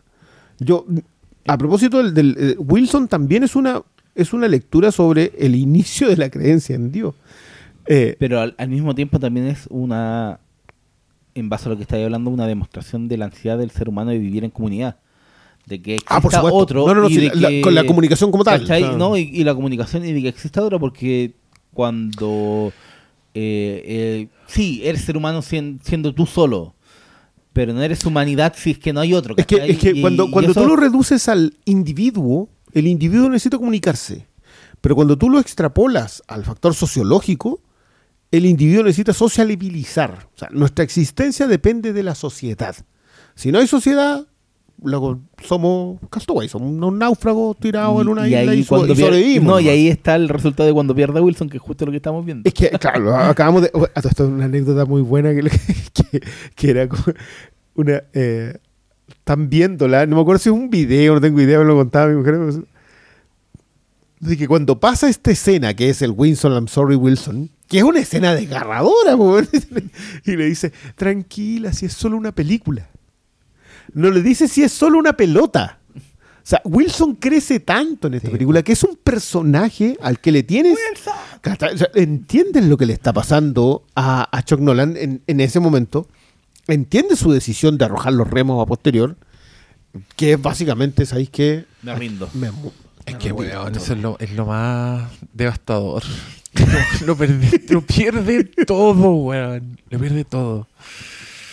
Sí, se man- mantiene solamente ese collar, que es el collar de la, del reloj.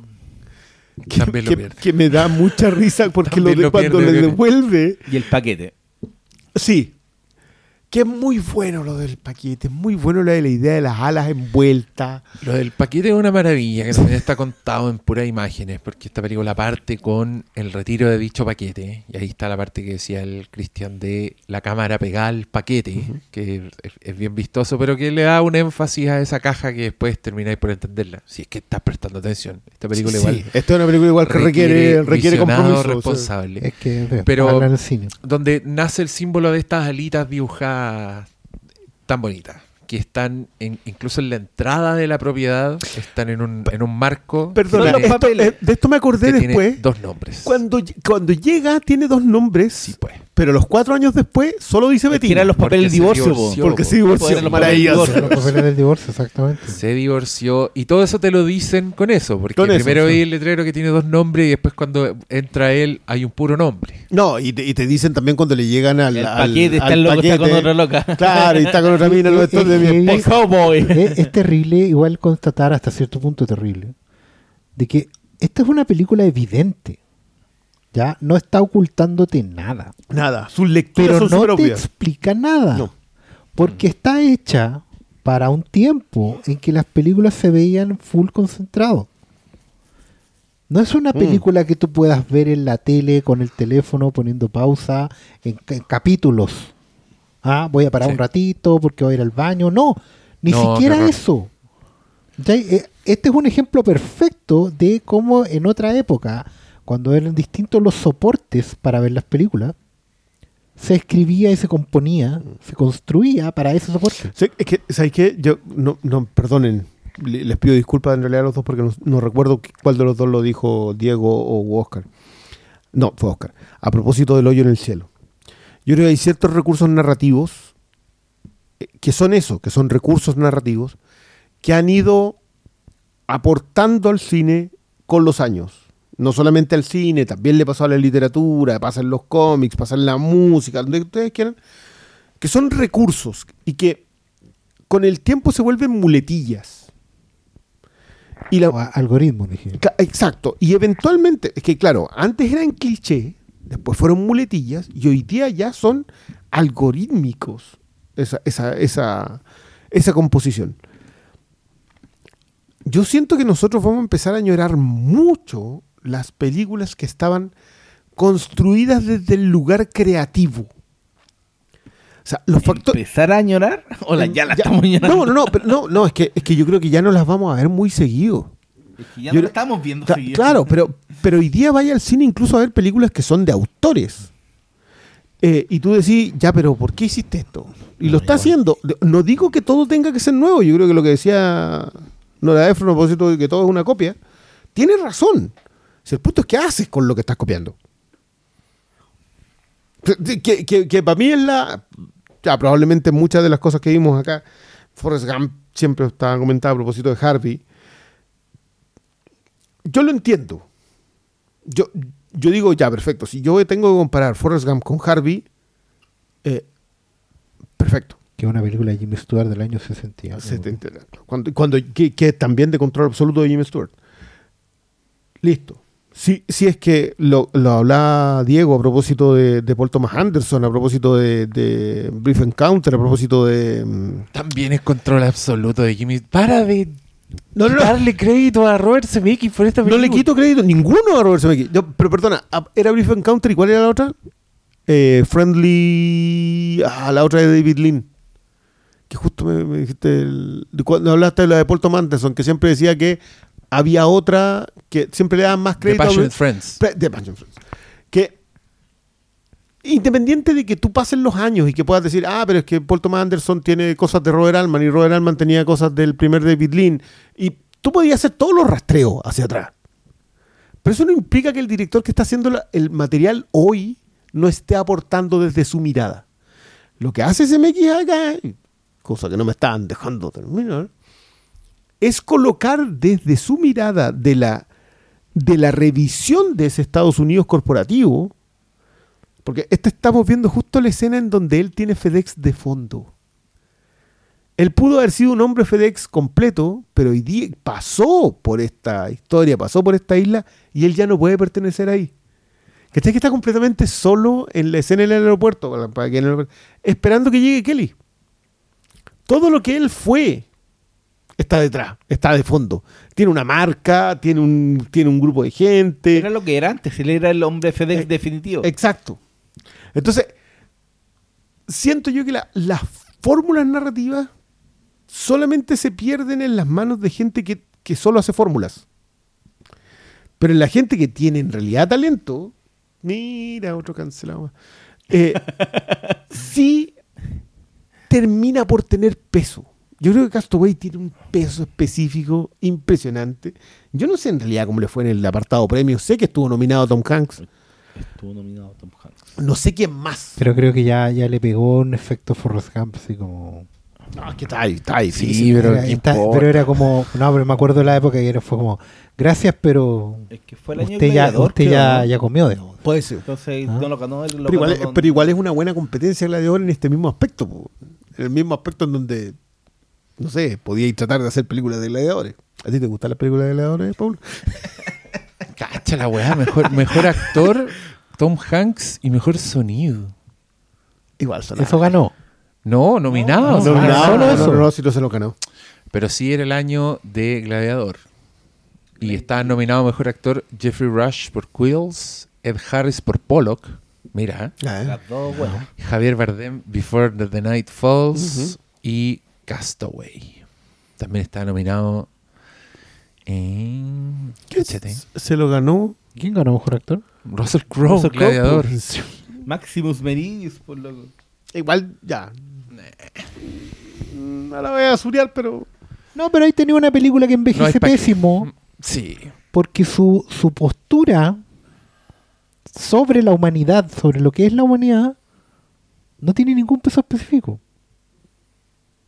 ¿De qué se trata Gladiador? ¿Cuál es, cuál es la... De Máximo Deridio. No, pero, la todo, todo lo pero- que, pero que hablando de la condición Gladiador. humana, ¿qué es lo que hace a Gladiador, a Máximo Meridio, un héroe o alguien trascendente, alguien, alguien al cual nosotros tengamos eh, sentido de, de tener como una historia Su contar? nombre es Maximus ¿Cuál? Meridius. ¿Cuál? Que va, ¿cómo era la- el, diálogo que va? Que Padre si no, si no, si Tiene- padre, ya, padre vamos- de un vamos a lo más básico. vida va a ser Vamos la a lo más básico. ¿Tiene alguna transformación en su viaje durante la película? De vivo a muerto. Cambia, cambia la condición de de, sin venganza que- a venganza. Claro, cambia la condición de alguien que los rodea. Yo, yo quiero decir que el género Mel Gibson de esos años, que son Sí, Braveheart, Gladiator y Patriota, Género Mel Gibson. en que es un- Era patriota. Barrio de la zorra, weón. De la zorra. yo, yo- Me yo gusta quiero, más yo- que Gladiador. yo quiero da- dar el detalle acá. Todas son sobre un hombre que, independiente de sus aptitudes para la guerra, es alguien que quiere ser pacífico. Que le matan a la esposa y deja la mansa cagada y se echa un imperio. Corazón Valiente se trata de eso, Gladiador se trata de eso y el Patriota se trata de eso. Pero es el hijo, no es la esposa. El- claro, pero el orden es Corazón Valiente, el Patriota Gladiador. Nada más. Excelente. Sí. Estoy de acuerdo. Oye, Pero fíjense que en esas tres, no, espera, efectos espera, espera. digitales. es que en esas tres, en esas tres pasa lo mismo. la motivación para convertirse, para echarle para adelante, para seguir adelante, en esos tres, es una mujer en el refrigerador. Es la muerte de un ser querido, que es la única razón que hace que el hombre se convierta en algo mejor. Quiero, quiero decir Aquí que la el- única el razón, mujer en el el refrigerador náufrago, espera, en, espera. un, proxo- en un Sí. próximo Zona. Para terminar, para terminar la idea. En Náufrago, la única razón por la cual el, el- el protagonista decide seguir adelante y convertirse en una persona, o no, no convertirse en una persona, validarse como ser humano, preservarse es como persona. solo la condición humana. Mira, y aquí Porque esa es la definición de ser humano. Encuentro brillante que le pongan sushi. En serio, loco, le Sí. pusiste Porque sushi le- y y, le langosta. ponen- Y le ponen el, Y el cangrejo, está- loco. no lo puedo creer. Mira No, cómo no, ese no. cangrejo. Y pareciera a mí me gusta que el cangrejo, pero me encanta mira. porque el igual la mira como si la, la Bueno. comida ya fuera innecesaria. Como, Todo esto todo son esto payoffs, esto estos son, son pura satisfacción este arco. Oye, todas y las- esto- todas las y quiero escenas decir que que, está esto haciendo- fue un plano bien larguito. Sí, que partió en la puerta Sí. Muy en la escuela de Sr. Steven. Sí, yo, yo igual creo que creo que, que eh, Hanks, sobre todo en esta última parte, yo creo encuentro que en toda la película, pero se acentúa mucho en esta eh, que sus interacciones faciales con su entorno terminan teniendo un peso en la definición de la escena como pocas veces se puede ver en, en- en el cine en general. No es fácil encontrar a alguien que logre redefinir la escena que tú estás viendo solamente con cómo la ve. Él mira una- un espacio en específico y tú sabes cómo está. Acá estamos viendo la escena en donde va en taxi, lloviendo. Eh, mira los billetes. ¿Para cuánto me alcanza esto? y, tú, y, y te redefine el, el espacio en donde estáis. Eh, las luces, las fotos. Yo, que- Tiene, tiene los billetes en un sobre, así tal como Porque se, los lo debe haber pasado FedEx. Y él los saca para llevarlo. está en el muerto todavía. taxi. No lo han revivido legalmente. Y, y- no, claro, no, no tiene tarjeta, no tiene ni una cuestión. Pero más son cinco años. Cuatro. No, no, Mm. cuatro en la isla y un año Cuatro más dale para ir y volver. po. No sé si son cinco, Son son cinco 1500 años. días. O sea, loco, la plata de hace cinco años, hoy, no vaya a comprar benzina o aceite y no llegáis. En, en- en ese momento el aceite estaba a 400 pesos y ahí ya 400 estaba a pesos. 4 lucas. Bueno, entonces, weón, claro que tiene que mirar los Sí. billetes. Es que sabes que esos detalles a mí también me gustan mucho. Eh, si ustedes Qué se pena fijan, igual, ahora Tom Hanks se vuelve más rubio. Sí. Sí, po. La quemada en el- quemado. La quemada, po, Tiene de los californianos. ¿Cachai? es una weá de, de surfista, pero que tiene todo el sentido del mundo. Con dos meses que hay más rubio en la, en la playa. A mí me pasa. ¡Sa! No, weón, sí, cuando era chico sí, pero es porque, claro, pues como. Mis no, mis papás, no, mis papás eran como- profesores, pues. quedaba como. Jonah Hill. Entonces eran dos, meses, eran dos meses y era Jonah Hill. Cuando chico yo era rubio. Cuando chico yo era rubio, ¿no? Y ojos Cuando chico era rubio, me lavan el pelo con manzanilla. con limón, con limón. Mira, mira, acércate y, y mírame la barba. Si tengo- ¡Oh! Sí, vamos a empezar con esta vez sin Por favor, tan tarde, distancia social. Oye. Esto, ¿cachai? El detalle le pasa a la toalla para que se seque. y este weón- Y pero- para el loco no es nada. le está mirando nada, las es fotos, que no claro, que un poco de agua. Está Lo único que le desconectado del- es su- de las convenciones sociales ya, o está Ah, y, con- y cómo la mira, qué terrible esta escena, Que- weón. mira, esto, esto es muy bello porque es la entrada de él, por- para los que la repasen, y es la apertura del refrigerador y la enfrenta a la foto. Todas Ahí las como fotos de... ¿Cachai? Es claro. algo más poderoso que Sí, tú. Logra, de- nuevo, o sea, que si la, la- la- Oye, esa lo cara de Tom de- Hanks. A, a eso es lo que me refiero. Como que te, ya fue fuerte el golpe, pero es distinto cuando te lo muestran con la cara de Tom Hanks. Que yo creo que también tiene que ver con el compromiso de haber estado todo el rato, las fotos de fondo del matrimonio. Esto fue algo hasta que se fijó hasta en la, hasta la heredera. Dijo, ah, ah, Pero además, pero además es narrativa perfecta porque Perfecto. Uno dice, ya, ok, podemos hacer una secuencia donde él vea las fotos y entienda que ella tiene una vida. Pero el proceso, el tiempo que él se toma es parte de la decisión. Justifica completamente la decisión del final. Ni siquiera, bueno, ni siquiera la secuencia de salir corriendo detrás de alguien en este acto es gratuita. Porque es un impulso que está completamente construido en todo este diálogo. Aquí hay unas secuencias de, de tensión entre ellos Mm. dos Está que es está- amorosa, está- que es está sexual muy bien Helen y que es dramática. Mm. Ellos se toman las manos, vuelven, se tocan. Hay un montón de detalles. La manera en que se, se acaba de parar en puntillas ella para abrir el refri. Un montón de... de bueno, o sea, Que Tom Hanks que- actúa bien, Helen Hunt actúa bien. Bueno, this is acting. Sí, un, eso primero. primero Wilson actúa bien, loco. Primero, por sobre todo. Y segundo, eh, y, y en este este, este tipo de cosas tú las podías ver en el cine más clásico. Tú podías verla en... Sí, sí, En esta cualquier cosa de los es japoneses muy entre los clásica en 50, ese claro. sentido. Pero el movimiento de la cámara no. Sí, es verdad. El movimiento de la cámara es algo que... que ¿Dónde? En, en esos tiempos era dónde colocabas la cámara. Claro, porque no... Hoy día es como sabes captar exacto lo que tu protagonista estaba y realzarlo. Y yo creo que también tiene que ver con los elementos narrativos que han ido sumando. Movimientos de cámara, eh, velocidad de Igual, los montajes, la fotografía, la música. la tecnología, de que las cámaras sean más Claro, pero- pero hoy día- la- hoy día lo los- puedes hacer, a pues los mira, de antes. Es bacán porque, por Quiero- ejemplo, en- quiero en, decirte este, en este plano y clásico tenía un contraplano... movimiento Sí, de sí, cámara Mira, en este plano y contraplano, bueno, la cámara se Perdón, centró perdón, estamos justo en la escena en la únicamente en el reloj. entre Tom Hanks y Helen Hunt. Encuadra- los encuadras a ellos, pero antes de eso, la cámara siempre estaba fija con Helen Hunt para reflejar su tensión. Mm. El cómo ella está muy contenida. Y, y la pausa y la reflexión en Tom Hanks son arcos grandes. Son arcos en movimiento. La cámara siempre se mueve con él. Porque él, él- él está haciendo el, el- el barrido interno. No, Él y- está y- y- sopesando. Sí, y tiene también que ver con que lo- el espacio es considerablemente más grande ahora que está fuera de la isla. También. también. Si y son- está lleno de información. Exacto. Son, son, son ciertos detalles Bueno, está. este, este plano de la mesa que puede parecer muy gratuito. Y que él es le- es la mansa señal para él. Mm. ¿cachai? O sea, claro, el tiempo no es el adecuado, pero el sentimiento es de este porte. Eso no. Él, la mira y tiene la certeza de verla, como ella se relaciona con esos papeles, de que el sentimiento siempre está. Claro.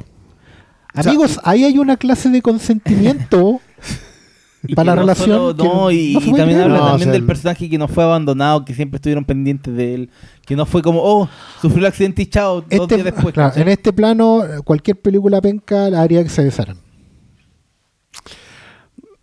O sea, de hecho, el- este, este, el, el- el cierre de este, de este tercer acto, que, que hay que decirlo, un- es un tercer acto muy complejo de armar en estructuras hoy día, porque, porque te saca de donde estaba y no es el triunfo de. No. Son, son las consecuencias de un accidente. Y es la humanidad avanzando, la, la vida, o cuando la gente dice la vida sigue. Mm. Eh, esa, eso es, no es ¿Qué? un hecho que tú no puedas evitar, es una decisión que tomas.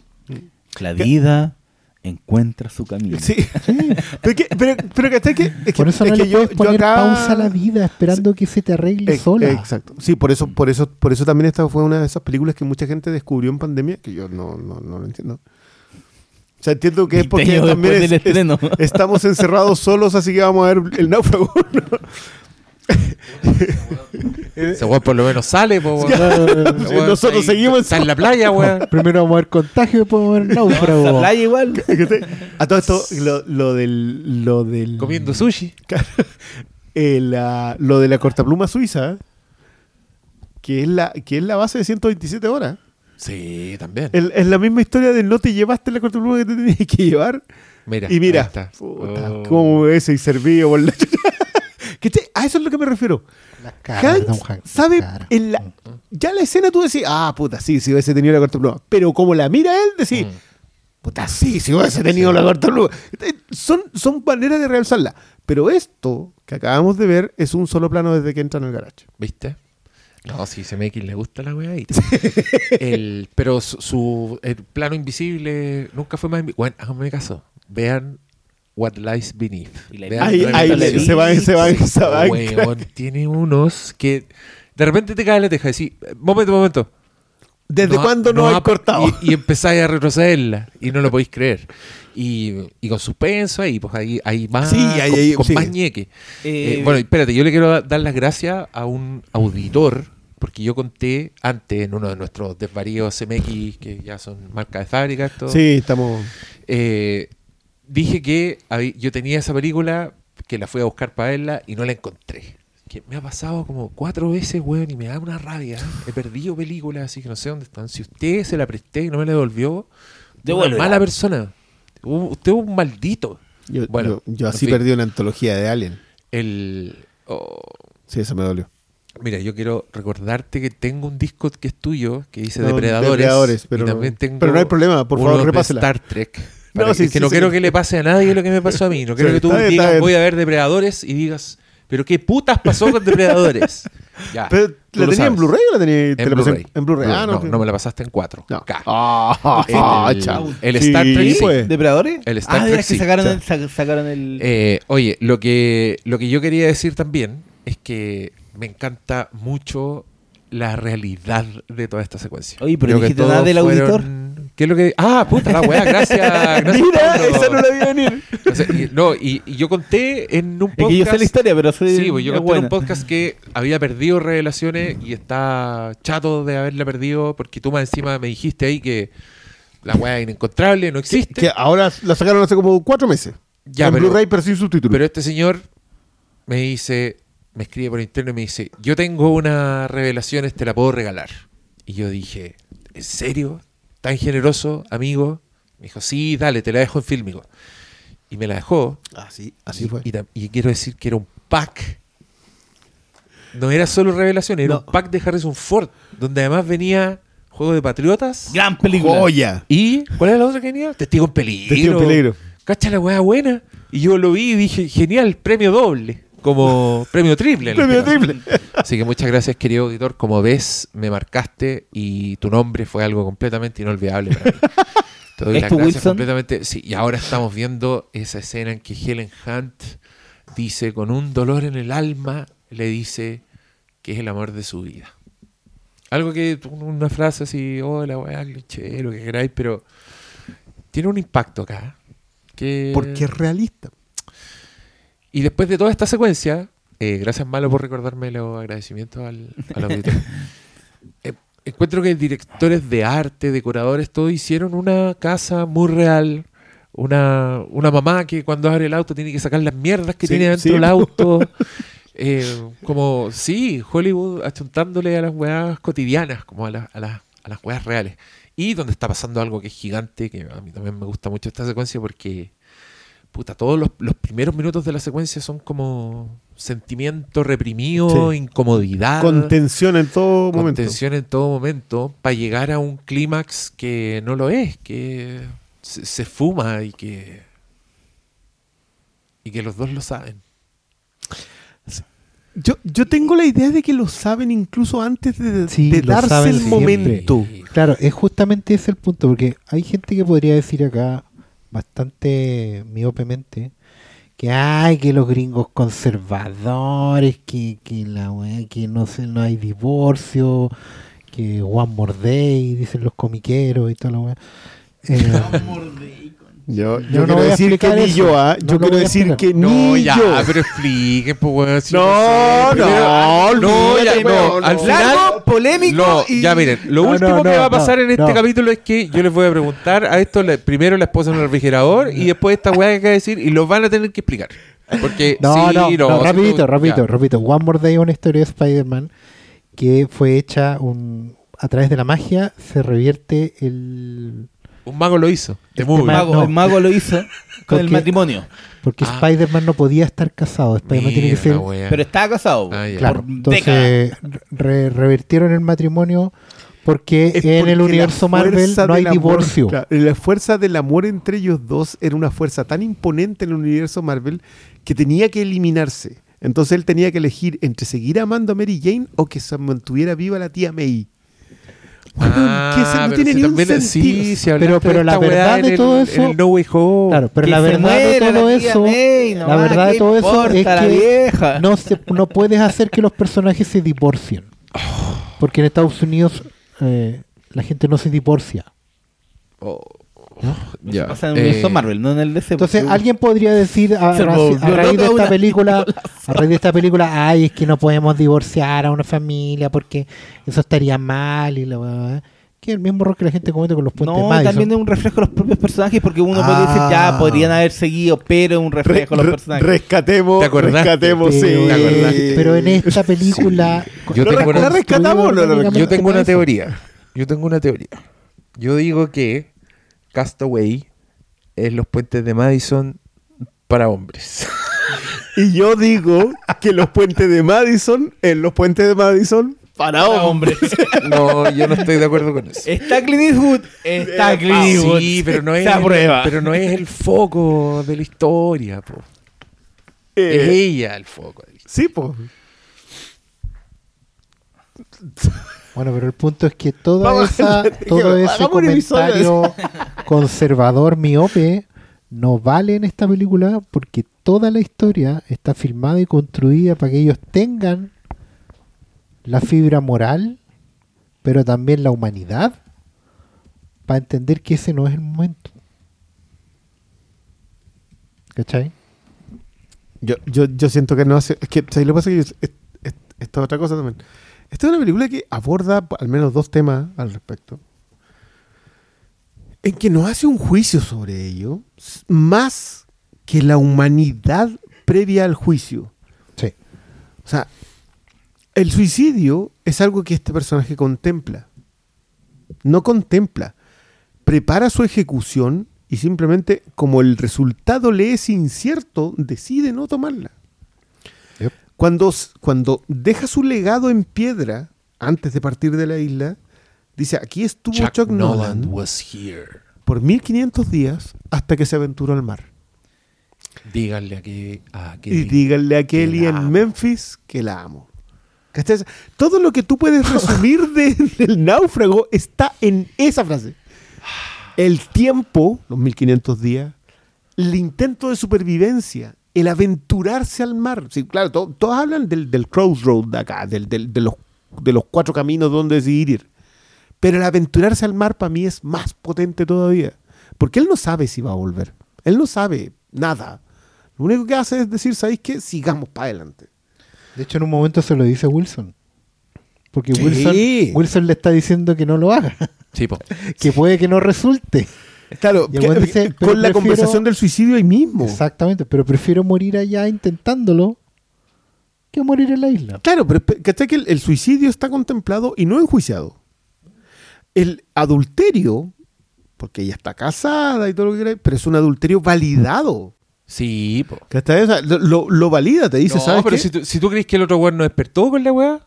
Sí, está pegado en la, en la Weón, ventana y no, está, encerrado así con Y el eso, en la y cabeza. eso lo sabemos, rezando y eso lo sabemos porque tenemos una secuencia, una escena En donde, llega él. él encara Sí, claro. y entiende Sí, el po. conflicto. En donde él le dice, Toma una no, distancia, se da vuelta, aprieta las manos, bueno, no sabe qué decirle al otro loco. Ese weón tiene en la mesa de su casa la, la, la pieza del rescate. pieza del po, rescate. weón. El weón O sea, ha vivido ahí en esa weá, ha estado en la sombra. Ha este estado con ella. Pero todo Ese Claro, weón le ha hecho ah, cariño eh. cuando la weón está llorando porque echa de menos este weón. Ese weón todo sabe está en la película. El otro weón. día, todo eh, está en la película. Esto fue a propósito Oh. de un tweet que alguien colocó que decía: Es raro amar a alguien que amó antes. O sea, tú sabes que le dijo las cosas que te está diciendo a ti, esa persona, que te hizo cariño como le hizo cariño a otra persona. ¿qué tiene eso de raro, de malo? Amar no debería ser, más allá de, lo- de las costumbres monogámicas que vamos a tener, eh, un concepto que solamente pudieses amarrar. Y, y me pasa en esta película, porque aparte que esta es una película que nunca habla de el siguiente paso. Te lo insinúa muy Sí, potentemente, pero no te dice lo que va a pasar. Pero porque, si eso, porque eso es, po. porque eso es, ¿cachai? Sí, porque, po. porque la apertura de seguir tu camino eh, Oye, siempre está en la Y el- aventurarse y el, al mar, y el con- llegar, no, y el lo- contraste con la vida en la isla donde no había escape, Oye, aquí, aquí- tiene y donde no había camino. en el- con- y el contraste con su vida Oh, previa sí, en donde sigue está hablando de que donde vamos no necesitamos caminos. Sí, po. ¿Viste? Ahí está. No, pues es un contraste con todo. Porque acuérdate que el futuro no existe. Así que háganse uno bueno para ustedes. Ahí está, hijo. Aprovecha. Y ahí uno se va en su locomotora DeLorean. La locomotorean. Igual, la locomo- Nunca nadie se había referido No, a la no, locomotora. ah, Perdonen, perdonen, perdonen. Acabo de ver el proceso Oh. creativo del Diego así funcionando, weón. Y lo encuentro hermoso. Porque fue como que se le ocurrió, la tiró y dijo, ¡ay, que está buena esta weá! Ah, puta, No, me dio se- risa, pues, weón. Está buena, Se celebra sus propios No, pero es que está- yo estaba hablando de la secuencia porque la tenemos de fondo. Insisto que ya estamos en el final, Sí. los últimos Se segundos. acaba de convertir en audio comentario. No. No, pero es que encuentro demasiado lindo que este weón llegue y se encuentra, porque este es como una un pedazo muy importante de esta historia, es que él, eh, al ir en un avión de FedEx, le llegan muchas cajas al- a la ola en el mar, entonces él empieza a abrir muchas cajas para ver si encuentra weas que le sirven, y en efecto encuentra weas que le sirven mucho, como unos patines. Los patines son los que más le sirven. Sí, eh, un- unos VHS que quizás qué mierda tienen, pero No, él los nadie- transforma todo en cinta. y son Y el japoneses. vestido gótico. El vestido gótico que se prueba en uno de los gestos Sí, es un Tom gesto Hanks, más- muy comedia, muy más chistoso. big de toda la película. y, y- pero hay una que se niega a abrir, que es justamente la caja que hemos visto al principio, porque tiene dibujadas unas alitas. Así como que alguien se dio la paja de a la caja dibujarle unas alitas doradas y este señor toca la superficie de la caja y decide no abrirla. Se la, se la deja ahí por este... Después cuando hay el salto temporal, nosotros vemos que él se da la paja de pintar algo en la vela que le Sí. pone al bote. Y después cuando en, en ese momento cuando extiende la, la- la vela, cuando est- está la tormenta, está la zorra y como que ya vaya a cachar si la weá funcionó o no, veis que le dibujó las alitas. O sea, este weón ya le ha dado un significado A las alitas. a las alitas muy excepcional. Todo- igual tengo la duda si era el si era el paquete que mandan al principio y se lo devuelve el ruso Return con lo to sender. Aparece en, en la etiqueta. Era, llega firmado por el Entonces, po. este señor se queda ahí eh, con este paquete que ahora va a dejar y que te das cuenta que pertenece a una niña que es una artista, que es la que viste al principio, que es una escultora, que tiene lleno de alitas por todas partes. todas partes. Entonces, hay esculturas de alitas, hay, hay estructuras como de fierro, está como el logotipo en todas partes. Y él le deja una nota que dice, este paquete me salvó la vida. Tal cual. Y ahí yo también entendí lo importante que era para este weón esa weá. Como que el, el weón tenía un propósito al final de todo. O sea, estaba Kelly, está toda la weá, pero el weón iba a entregar ese paquete en particular. Y. ¿Por qué empezamos a hablar de. ¿Por qué empecé a hablar de esto? Porque queríamos llegar a el momento. No, pues esto, pues si lo Esto, contamos lo que todo. estamos Eh, viendo, el eh, fade out.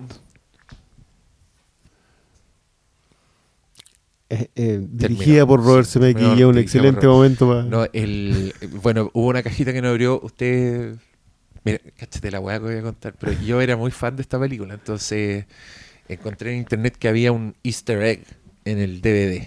Que repente escondían weá en los menús que En eran lo- como en un los material- viejos tiempos, un sí. material adicional. Y, y lo, que, lo, que, lo que prendí ahí te llevaba a una weá muy cortita que decía que en una, en una charla que dio CMX, alguien preguntó qué había en la caja que no abrió no Tom. Hanks en la isla. Y, y, y muestran como una grabación de lo que contestó CMX. Y CMX dice: eh, un teléfono satelital a prueba de agua solar. ah, buen payaso. Vamos con. di- Dijimos todo de. Sí, de ¿cómo Castaway, hablamos no sé de si- todo? No, que es ya. Música compuesta y conducida por. Oye, Alan sí. Sí, Puta, hablemos yo- de yo esa quería hablar música. de detallito. Dale, esa música Que- preciosa que entra por primera vez a la hora.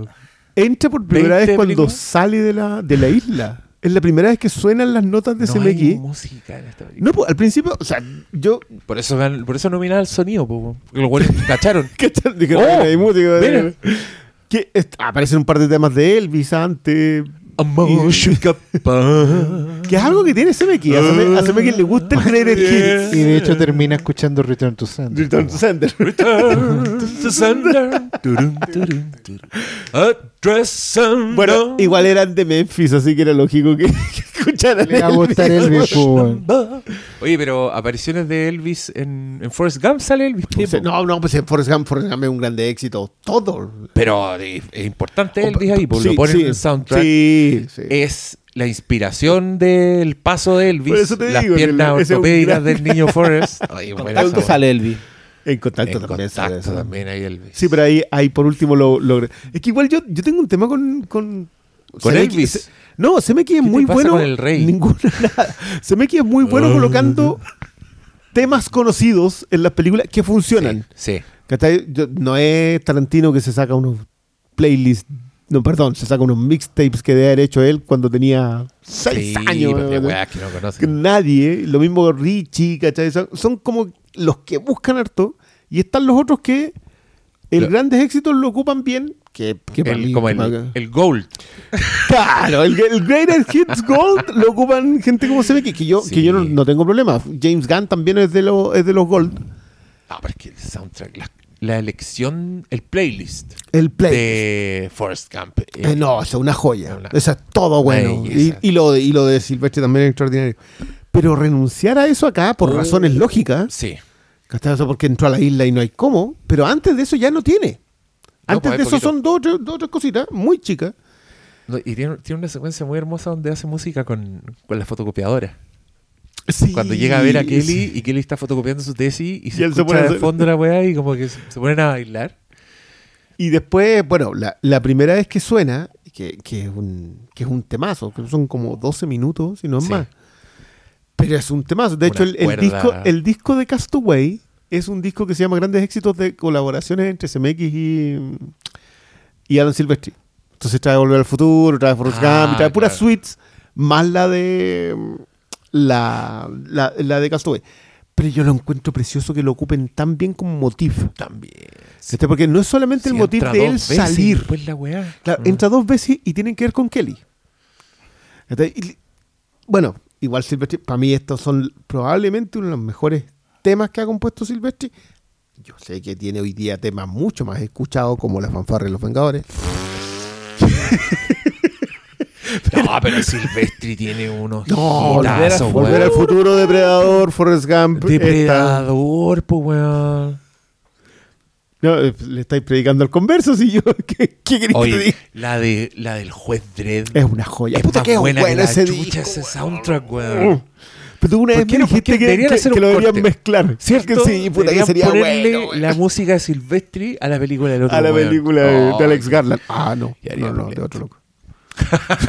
Shade. Sí. Ya, está, está bien. Oye, no, eh, una, una joya silvestre y toda esta wea. Todo. Ya, yo no sé si tienen energías para contarnos su actuación destacada de. Yo mencioné Forrest Gump, de- me quedo con eso. Eso es todo. Ya, pero desarrolla, po. Es que, es, puta, es- ya, ah, muy corto. Creo que Es demasiado buena la actuación. Creo que la actuación es demasiado buena. Más allá de, como alguien lo mencionó alguna vez, el, el idiota entrañable del pueblo, que en realidad el pueblo es Estados Unidos. Pero más allá de eso, yo creo que la construcción entre cuando él es muy joven hasta el remate cuando él es padre. Sí. Todo eso, ahí hay un personaje construido. Más allá de ser el, No, Eh, está, está el detalle de robarse la, la, la paleta. Sí, po. Vean solamente la escena en Eh. cuando él decide robarse la paleta. Cuando, cuando juega ping-pong. Que es algo que él no iba a hacer como personaje, porque su personaje no era deshonesto. Pero dice. Y la toma. Vean solamente lo que, lo que construye con eso. Yo, para mí, Forrest Gump creo que es una hora máxima. Yo, yo entiendo que. Me decían que, Que era muy, meme, edulcorada, meme- ¿cachai? No, lo el meme entiendo. crítico. Lo entiendo. No, lo Porque entendáis. ustedes eran jóvenes. Yo ya era viejo en ese tiempo y para mí fue una película que dije, loco, Yo- yo me esto salvé es obra ese- maestra. De esa cuestión porque era muy joven. Y nada, esa, esa es mi elección de actuación. Creo que el desarrollo está en el mismo desarrollo del personaje. Una demostración Sí, pero- de pero ¿sabes You? Never Tiene- Go tiene- Full Retard. Tiene. Sí, es, puta, es que sí, porque el weón como que inventó finalmente un, un tipo de, no sé, cómo llamarlo a, a su, su condición, pero no es eh, una weá que busca ser realista, es como su, su propio personaje. Pero que el loco logre actuar en ese personaje, a mí me... Es lo que me termina Ya, por, por- el- por- por digo, convencer de que es una gran actuación. O sea, más allá de lo de Jenny, que yo creo que lo de Jenny, incluso podéis llenar Igual, mi- el personaje de, de Forrest Gump, lo puedes llenar solamente con las interacciones de Jenny y es un gigante. Oye, yo aquí también quiero pedirle disculpas públicas a Jenny. Debe ser uno de los personajes peor leídos por, por el mundo. He leído muchos basureos a Jenny, que, que es mala, que es aprovechadora, etcétera, etcétera. Una, una- una Ya, persona, que, una persona que tuviste en las primeras escenas siendo una niña usada por su Pero qué- padre pero- y, sin nada. Bueno, sí. Yo, yo, yo soy alguien entregado a esas malas lecturas, así que no y- tengo y- problema. y- ¿Y cómo se ven las películas hoy día? Debe ser la misma Sí, gente pero por eso mismo yo es estoy. mala, no hay por eso mismo yo estoy. No, hay gente que dice que es súper buena, pero ay, que buena la Jenny. Ya. Me caen mal. Ay, ella. Eh, Me caen Paloma. mal. Sí, no, Jenny es un, gra- es un gran personaje además. Por pero eso- a lo que eso- voy, espérate, es que mi momento actoral favorito de Forrest Gump es con Jenny. Y es cuando Forrest Gump le pregunta con el miedo niño. ¡Ay, puta si que el niño es normal Mal. o Ah, es como, como y no es capaz de decirlo. Sí. Esa wea y sus ojitos, Sí. su mirada, como el buen cel- oh, conche tu madre, la No, y la forma, y el punto en que Yo- lo interrumpe ¿Será ella. ese el Oscar clip? ¿Habrán mostrado Ahora eso? Sí, ese era. Ese era. No, la eh. No, es preciso, sí, está, está todo ahí. po. Y yo, creo que que- también la- las cosas que hace con Sally Field. O sea, la secuencia en cuando ella, ella, lo, ella lo apoya, eh, lo- lo- el sentido maternal que tiene Sally Field con él y que él le responde como, como hijo, que son completamente distintos a los, a los momentos que él tiene con Jenny. Ah. Sí, no, es- tremendo, sí, de verdad que está, Sí. está Oye, tremendo el, eso. Aquí también quiero sumarme a lo que hiciste porque a mí me sorprende mucho en Forrest Gump cómo el loco maneja su, su fisicalidad para ser cuando el weón es joven. Y, y es distinto, se ve un weón así erguido, muy deportista, como en su peak estado físico, como cuando el doctor está viendo a la mamá y el mismo doctor que lo veía él Sí. cuando chico que le decía tenemos que enderezarte Sí, sí. y lo Y mira y, te le dice te enderezamos. "Te enderezamos muy bien dice el weón. y después cuando es papá así es distinto po, como que veía No, ese, lo- ese cuando está en tránsito Vietnam, todo. es ¿no? cuando, cuando corre ¿cachai? tiene todas esas weas Cuando que- saluda al, al, al teniente Dan, cuando el teniente Dan llega a verlo en el banco camaronero, weón. Bien, No, y, el, y Loco, cuando... Se esa, pone- esa se pone escena de la mano en la cintura y, y se pone contento. Sí. Te- Entendí. el, y el otro weón que puro lo putea weón, el weón no deja de Qué tremendo, pero qué tremendo que está Gary Sinise en esa película también. y cuando lo, lo vuelve a encontrar cuando ya está todo bien con el teniente teniente Dan, como que queda como contento cuando Sí, lo ve claro, lo ve caminar, de pie y no y con pareja, weón. y con una chinita pues, súper pues. anti stop Asian hate teniente, teniente Dan De- el precuela de Ligoris Pizza po.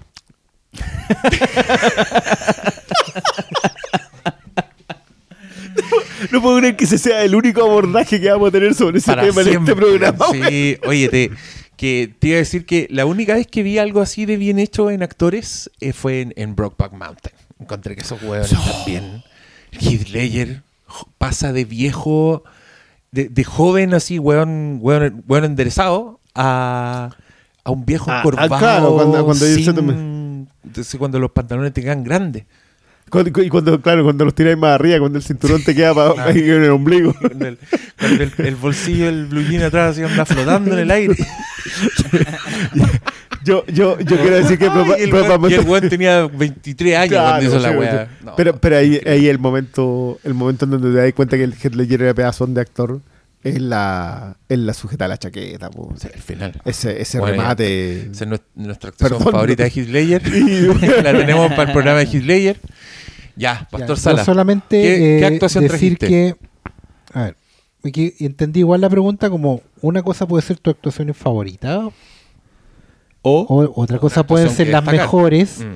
otra que era traer a la conversa. Y claro, probablemente las mejores estaban en Náufrago o en Forrest Gump. Mi favorita debe estar probablemente, no, de hecho está en una película que se llama The Money Pit. Que encuentro que es una, un- es una de esas comedias del ¿No es la del Hanks. perro? No, es que la del perro, no, sí, la, el, ¿Cómo se llama la del perro, el weón? perro se llama Hutch. Turner Ah. Hutch. Turner Hutch. Socios y sabuesos. Soso y sapo. Porque todas esas películas tienen hoy día, Pedazón de particularmente título, per- ahora, perdón, que, pero pedazón de título. ahora que estoy más viejo, de hecho las valoro mucho más que antes. Porque antes eran un poco como películas del montón, así para ver el viernes en la noche en la tele. Mira, Pero hoy en día, volviéndolo, espérate, espera, no, espera, no, volviéndolo a espérate, espérate, espérate, que espérate. termine, coño. Vamos a apagar el micrófono. Pero si no iba a perder el hilo, weón. Tanto ahí que Ya, perderlo. basta. Lo va a perder, weón. No, no sirve. Esas películas, claro, eran muy como ver el viernes en la noche. Pero hoy en día valoro mucho que todas tienen un discurso. Pese a que a lo mejor no son de gente que hoy día reconocemos como autor. Por ejemplo, Money Pit es muy teatral. Me gusta mucho esa película, la vi hace poco, hace un par de años quizás. Eh, cuando apareció en un streaming. Y me gusta mucho porque es, una, es, un, es muy teatral en el sentido que los dos actores se llevan el peso de toda la trama y lo van construyendo para convertirlo en una, una analogía sobre el, el divorcio, como la casa se va desmoronando a la medida que el matrimonio de ellos se va desmoronando, y viceversa. digamos. La cuestión en realidad funciona al revés. Pero creo que para la conversa de hoy quería traer otra actuación de Tom Hanks, porque considero que en el momento en que abordó ese proyecto de actuación, hoy en día nos parece muy lógico que haya sido así. Incluso podemos ver la película y decir, eh, sí, pero ese personaje es Tom Hanks. ¿cachai? Está construido para él, está escrito para él, todo. Pero lo cierto es que en perspectiva Tom Hanks no tenía ningún referente para hacerlo cuando lo hizo. No tenía nadie, ni él tampoco, como, como actor, había estado metido en un, en un proyecto así. ¿Cuál proyecto? Y después de eso, de una forma u otra, sentó escuela. ¿Cachai? Incluso le sacó trote a un actor mucho más mediocre que tuvo que trabajar con él en ese proyecto. Que es Toy Story. Oh. Porque a no, se nos olvida, ya con, con el paso del tiempo, que al momento de hacer Toy Story, una película animada con voces de actores reconocidos, hoy día es de pan de cada día, digamos. Incluso las películas se animan y se, y se trabajan sobre la gestualidad del actor y todo. Pero en ese momento tenéis un, un storyboard, un estándar, y ni siquiera tenéis un tono. Eh, Es muy bonito ver los documentales de esas películas, particularmente de la primera, y entender que al principio Woody era un villano. Era el envidioso, el, el, el cabro chico malo, digamos, que no, no puede aceptar que llegue otro a ocupar su lugar. Y termina siendo, y era una historia más o menos arquetípica de un buen malo convirtiéndose en bueno, digamos. Pero era una película, eh, pero probablemente una de las razones por la cual se terminó arreglando, independiente de los pases malos que hubo al principio, porque esa película hubo que hacerla de nuevo en un fin de semana, tiene harto que ver con el espíritu que le trajo Tom Hanks por la actuación de voz. Y eso también vuelve a revelar, como decía antes, que Tom Hanks logra meterle a todos sus personajes la certeza de cara al espectador de que hay algo más dentro de ellos. Que Woody no sería el icono que es hoy si no hubiera tenido inflexiones, manejos, pausas, tono, ritmo que le da la actuación de Tom Hanks para convertirlo no en el vaquero típico, sino que en un vaquero con, con harto más adentro. Y eso no, y insisto, en ese momento no tenía ni un referente. Tom Hanks no podía decir voy a hacer lo que hizo fulanito, menganito, porque todos los actores de voz en, ese momento y probablemente hasta hoy día son gente completamente desconocida, con gente con la que no rastreáis, no, con la gente que no, no necesariamente tenéis un, un cuerpo de trabajo al cual bucear. Así que por eso quería, le, le di unas vueltas y dije, ¿sabes qué? Vamos a dejar grabado esto para que no se nos olvide. Sí, yo quiero sumar aplausos a The Money Pit también porque creo que es Tom Hanks siendo Buster Keaton, así, tiene unas secuencias muy del weón rodando por una montaña, una parte que se cae como por unos andamios y es como una coreografía perfecta. Que, que la gente no se confunda ni con Joe contra el volcán ni con, Otra, Los otra Birds. grande. con mi vecino. ¿Cómo se llama? Los Birds, Birds. The Birds. Birds. Ay, puta que me Eh, duele ese. Money Pit es la donde una, fa- una pareja joven se va a ir a una casa vieja. Que es Shelley Long. Shelley Long, sí. La rubia que salía en Cheers. Sí. Y, y El, el disco de. Dante CMX, o sea, de Dante Goldsmith que no. Ah. Puta que me duele. Pucha. Cuesta como 100 dólares. Mira. ¿Qué son eh, 100 dólares para ti, ¿qué weón? son 100 Plata, pues, siguen siendo 100 dólares. pues. Con tienda, dueño de tienda, weón, 100 dólares que son Oh. 100 dólares. pues. 10 minutos de, de ganancia en esa tienda, weón. Siempre cagarte con los de hecho, de hecho, no, de hecho es porque tiene tienda que no lo hace. weón. Sí, por porque eso, pagar 100 weón. dólares por un disco que valía 10 No, pues. sí, no, es no, meterle, es sí. meterle una distorsión al Es coleccionismo. darle 90 a un especulador. Exacto. Out. que nos tiene cagados como coleccionistas. Sí. Entiendo. Justamente nos piden millones de dólares por weas que no lo valen, ¿no? Oh, y los NFT. Eso lo vamos a conversar otro día. Puta que lo he gozado, weón. ¿no? Uy, ¿por qué esa we- Kevin Smith y hacer una película? ¿Qué significa hacer una película en NFT, weón? ¿Tú sabes malo entendí esa wea? ¿Tú cachai lo que son los NFT? Sí, pues, pero no por eso mismo no entiendo cómo una película puede ser un NFT. Es Y entonces la va a ver un puro eh, weón. El NFT han hecho discos que lo han comprado un solo weón, que era uno de Gutan Clank, si no me, mal no me equivoco. Pero sí, no tiene sentido. Si, ¿Para Y ese qué? un puro weón es dueño de la Eh, wea. ¿Y Porque qué- ahí, ahí veí eh, de- a dónde está ese conche, su madre, Kevin Smith. Haciendo Está en pura la pasta, wea, ya haciendo está haciendo pura pura, wea. weá. Si ya Puta perdió el wea. norte hace rato. A mí perdió todo mi respeto desde que se puso llorón.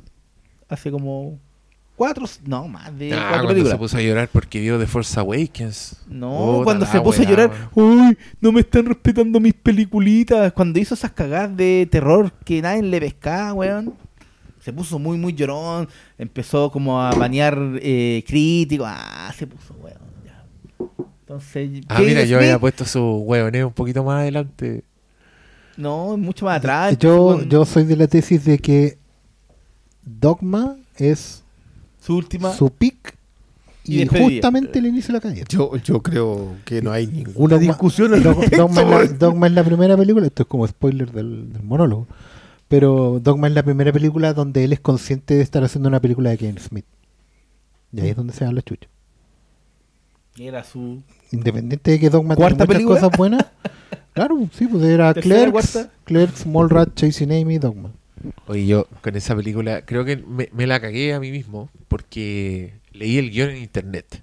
Era la época en que recién aparecían Ah. guiones y, y este no era uno que hubiera aparecido así. No, es que esa película igual se demoró caleta en llegar. Creo que ni llegó a Chile como que la vimos. En, No, yo la, de hecho yo tengo una historia larguísima con, la, la vimos, sí, porque con la vimos en Dogma DVD. y la editorial Sí, y, y lo cuentas en el, Sí, sí. en el monólogo. Bueno, pero ahora todos escucharon ese monólogo. O sea, si no lo he escuchado, está. No es spoiler. Eh, porque eso va antes. Hoy sé que Pero, de, de que me acordé. pero, pero espérate, pues, es que leí el guion y lo encontré tan bueno, weón. Es que no lo podía creer. Así yo decía, es, es bueno. po. esta weá es más- va a ser más buena que la y chucha. para la época todas las que weas era, que para la pasaban. época que era, era súper adelantado también. Y después resultó hecho así bien... Es que- ¿Dogma? Es que en Dogma, en Dogma te das Con, con cuenta poco de talento. que Kevin Smith no Sí. estudió cine nomás. No, pues, y no, y no tiene talento para No hacer la weá que quiere hacer. No tiene el talento cine, para ¿no? hacer efectos Ahí especiales. Cuando la película crece, cuando ya no es una intimada como Chasing Amy o como Mallrat, ahí weón el, cine le queda grande. Le queda grande. Yo creo que lo acabáis de decir en la perfección del concepto, que es lo que a mí me pasa con Kevin Smith. Yo creo que Kevin Smith es un muy buen guionista. Sí, claro. Y, y ahí. Eso es todo ahí lo que tengo que decir ¿Cómo, cómo, olvidar Pineda? No, y también es buen, es buen podcaster. Debe serlo, debe Es serlo. muy- Dicen muy que es muy buen- bueno en es eso. muy buen hablador. Bueno, yo en el Kevin Smith, me acuerdo un- una cuestión en donde él daba una charla y la charla duraba como 90 minutos. Tiene Y- una de tres horas. Claro, y iba creciendo la charla. O sea, la charla normal no tanto porque se ponía a hablar gente y recogía lo que decía la gente y No, seguía hablando. tiene uno que se llama An Evening with Kevin Smith. No sé, no sé Esa, cuál. esa es. Pero que es- está estructurado como en QA. ¿sí? Como que gente le va a poder hacer preguntas. Y sale un weón y le pregunta: ¿Cómo fue la primera vez que fumó marihuana? Porque el Kevin Smith es un volado, pero es un volado tardío. Bueno, empezó súper tarde a fumar marihuana. Pese a que sus personajes eran marihuaneros Eran todos desde el principio. Y el weón vendía. Su personaje, Jason Bob, vendía. Pero el weón ha dicho muchas veces que en esa época todo era ficción para el weón. El weón nunca había fumado. Y fumó tarde.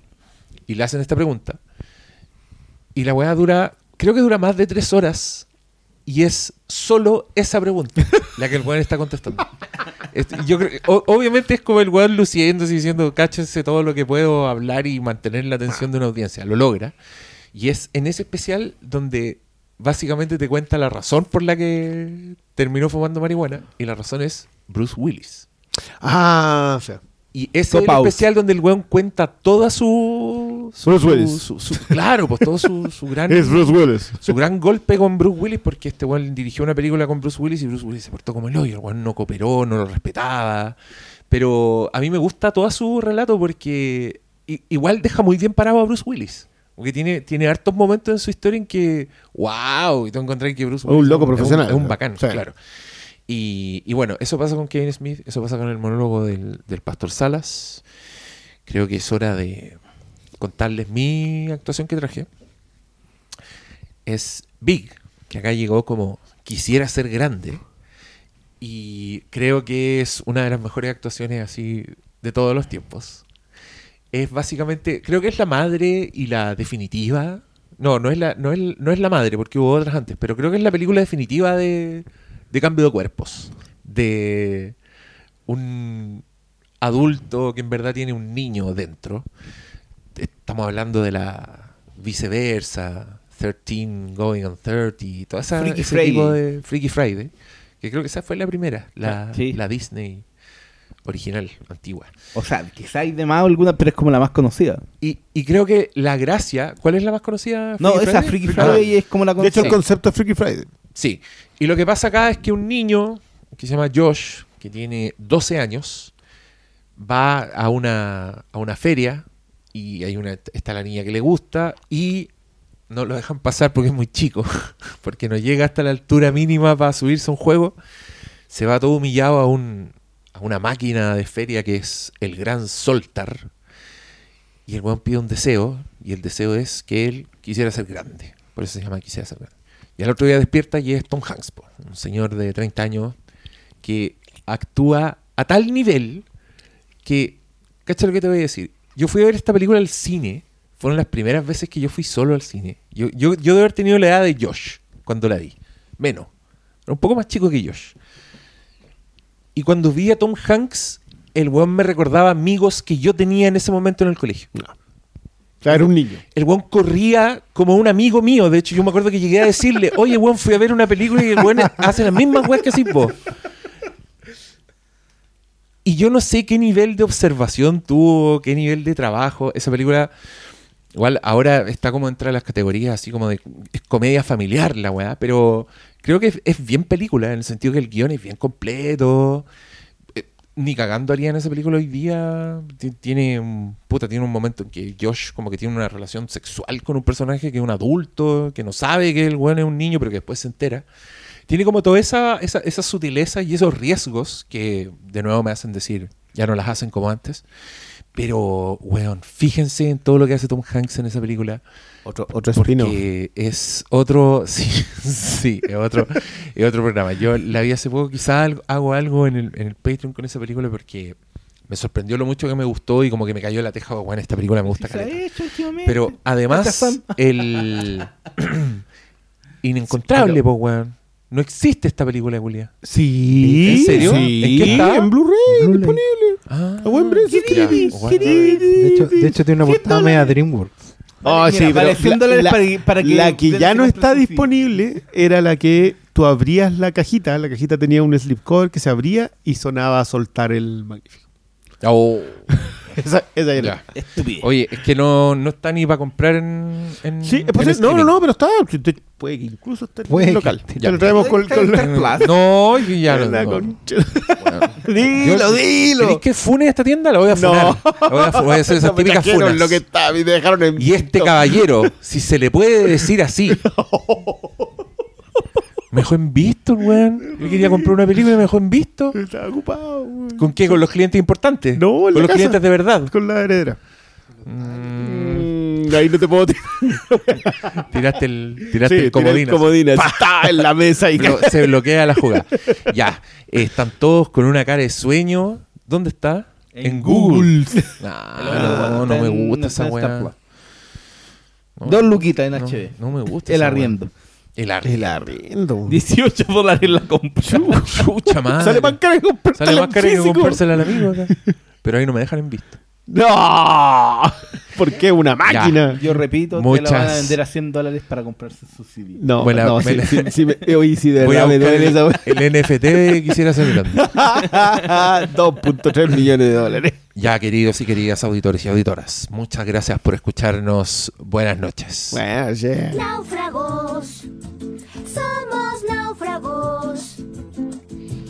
isla Ahoy, somos náufragos.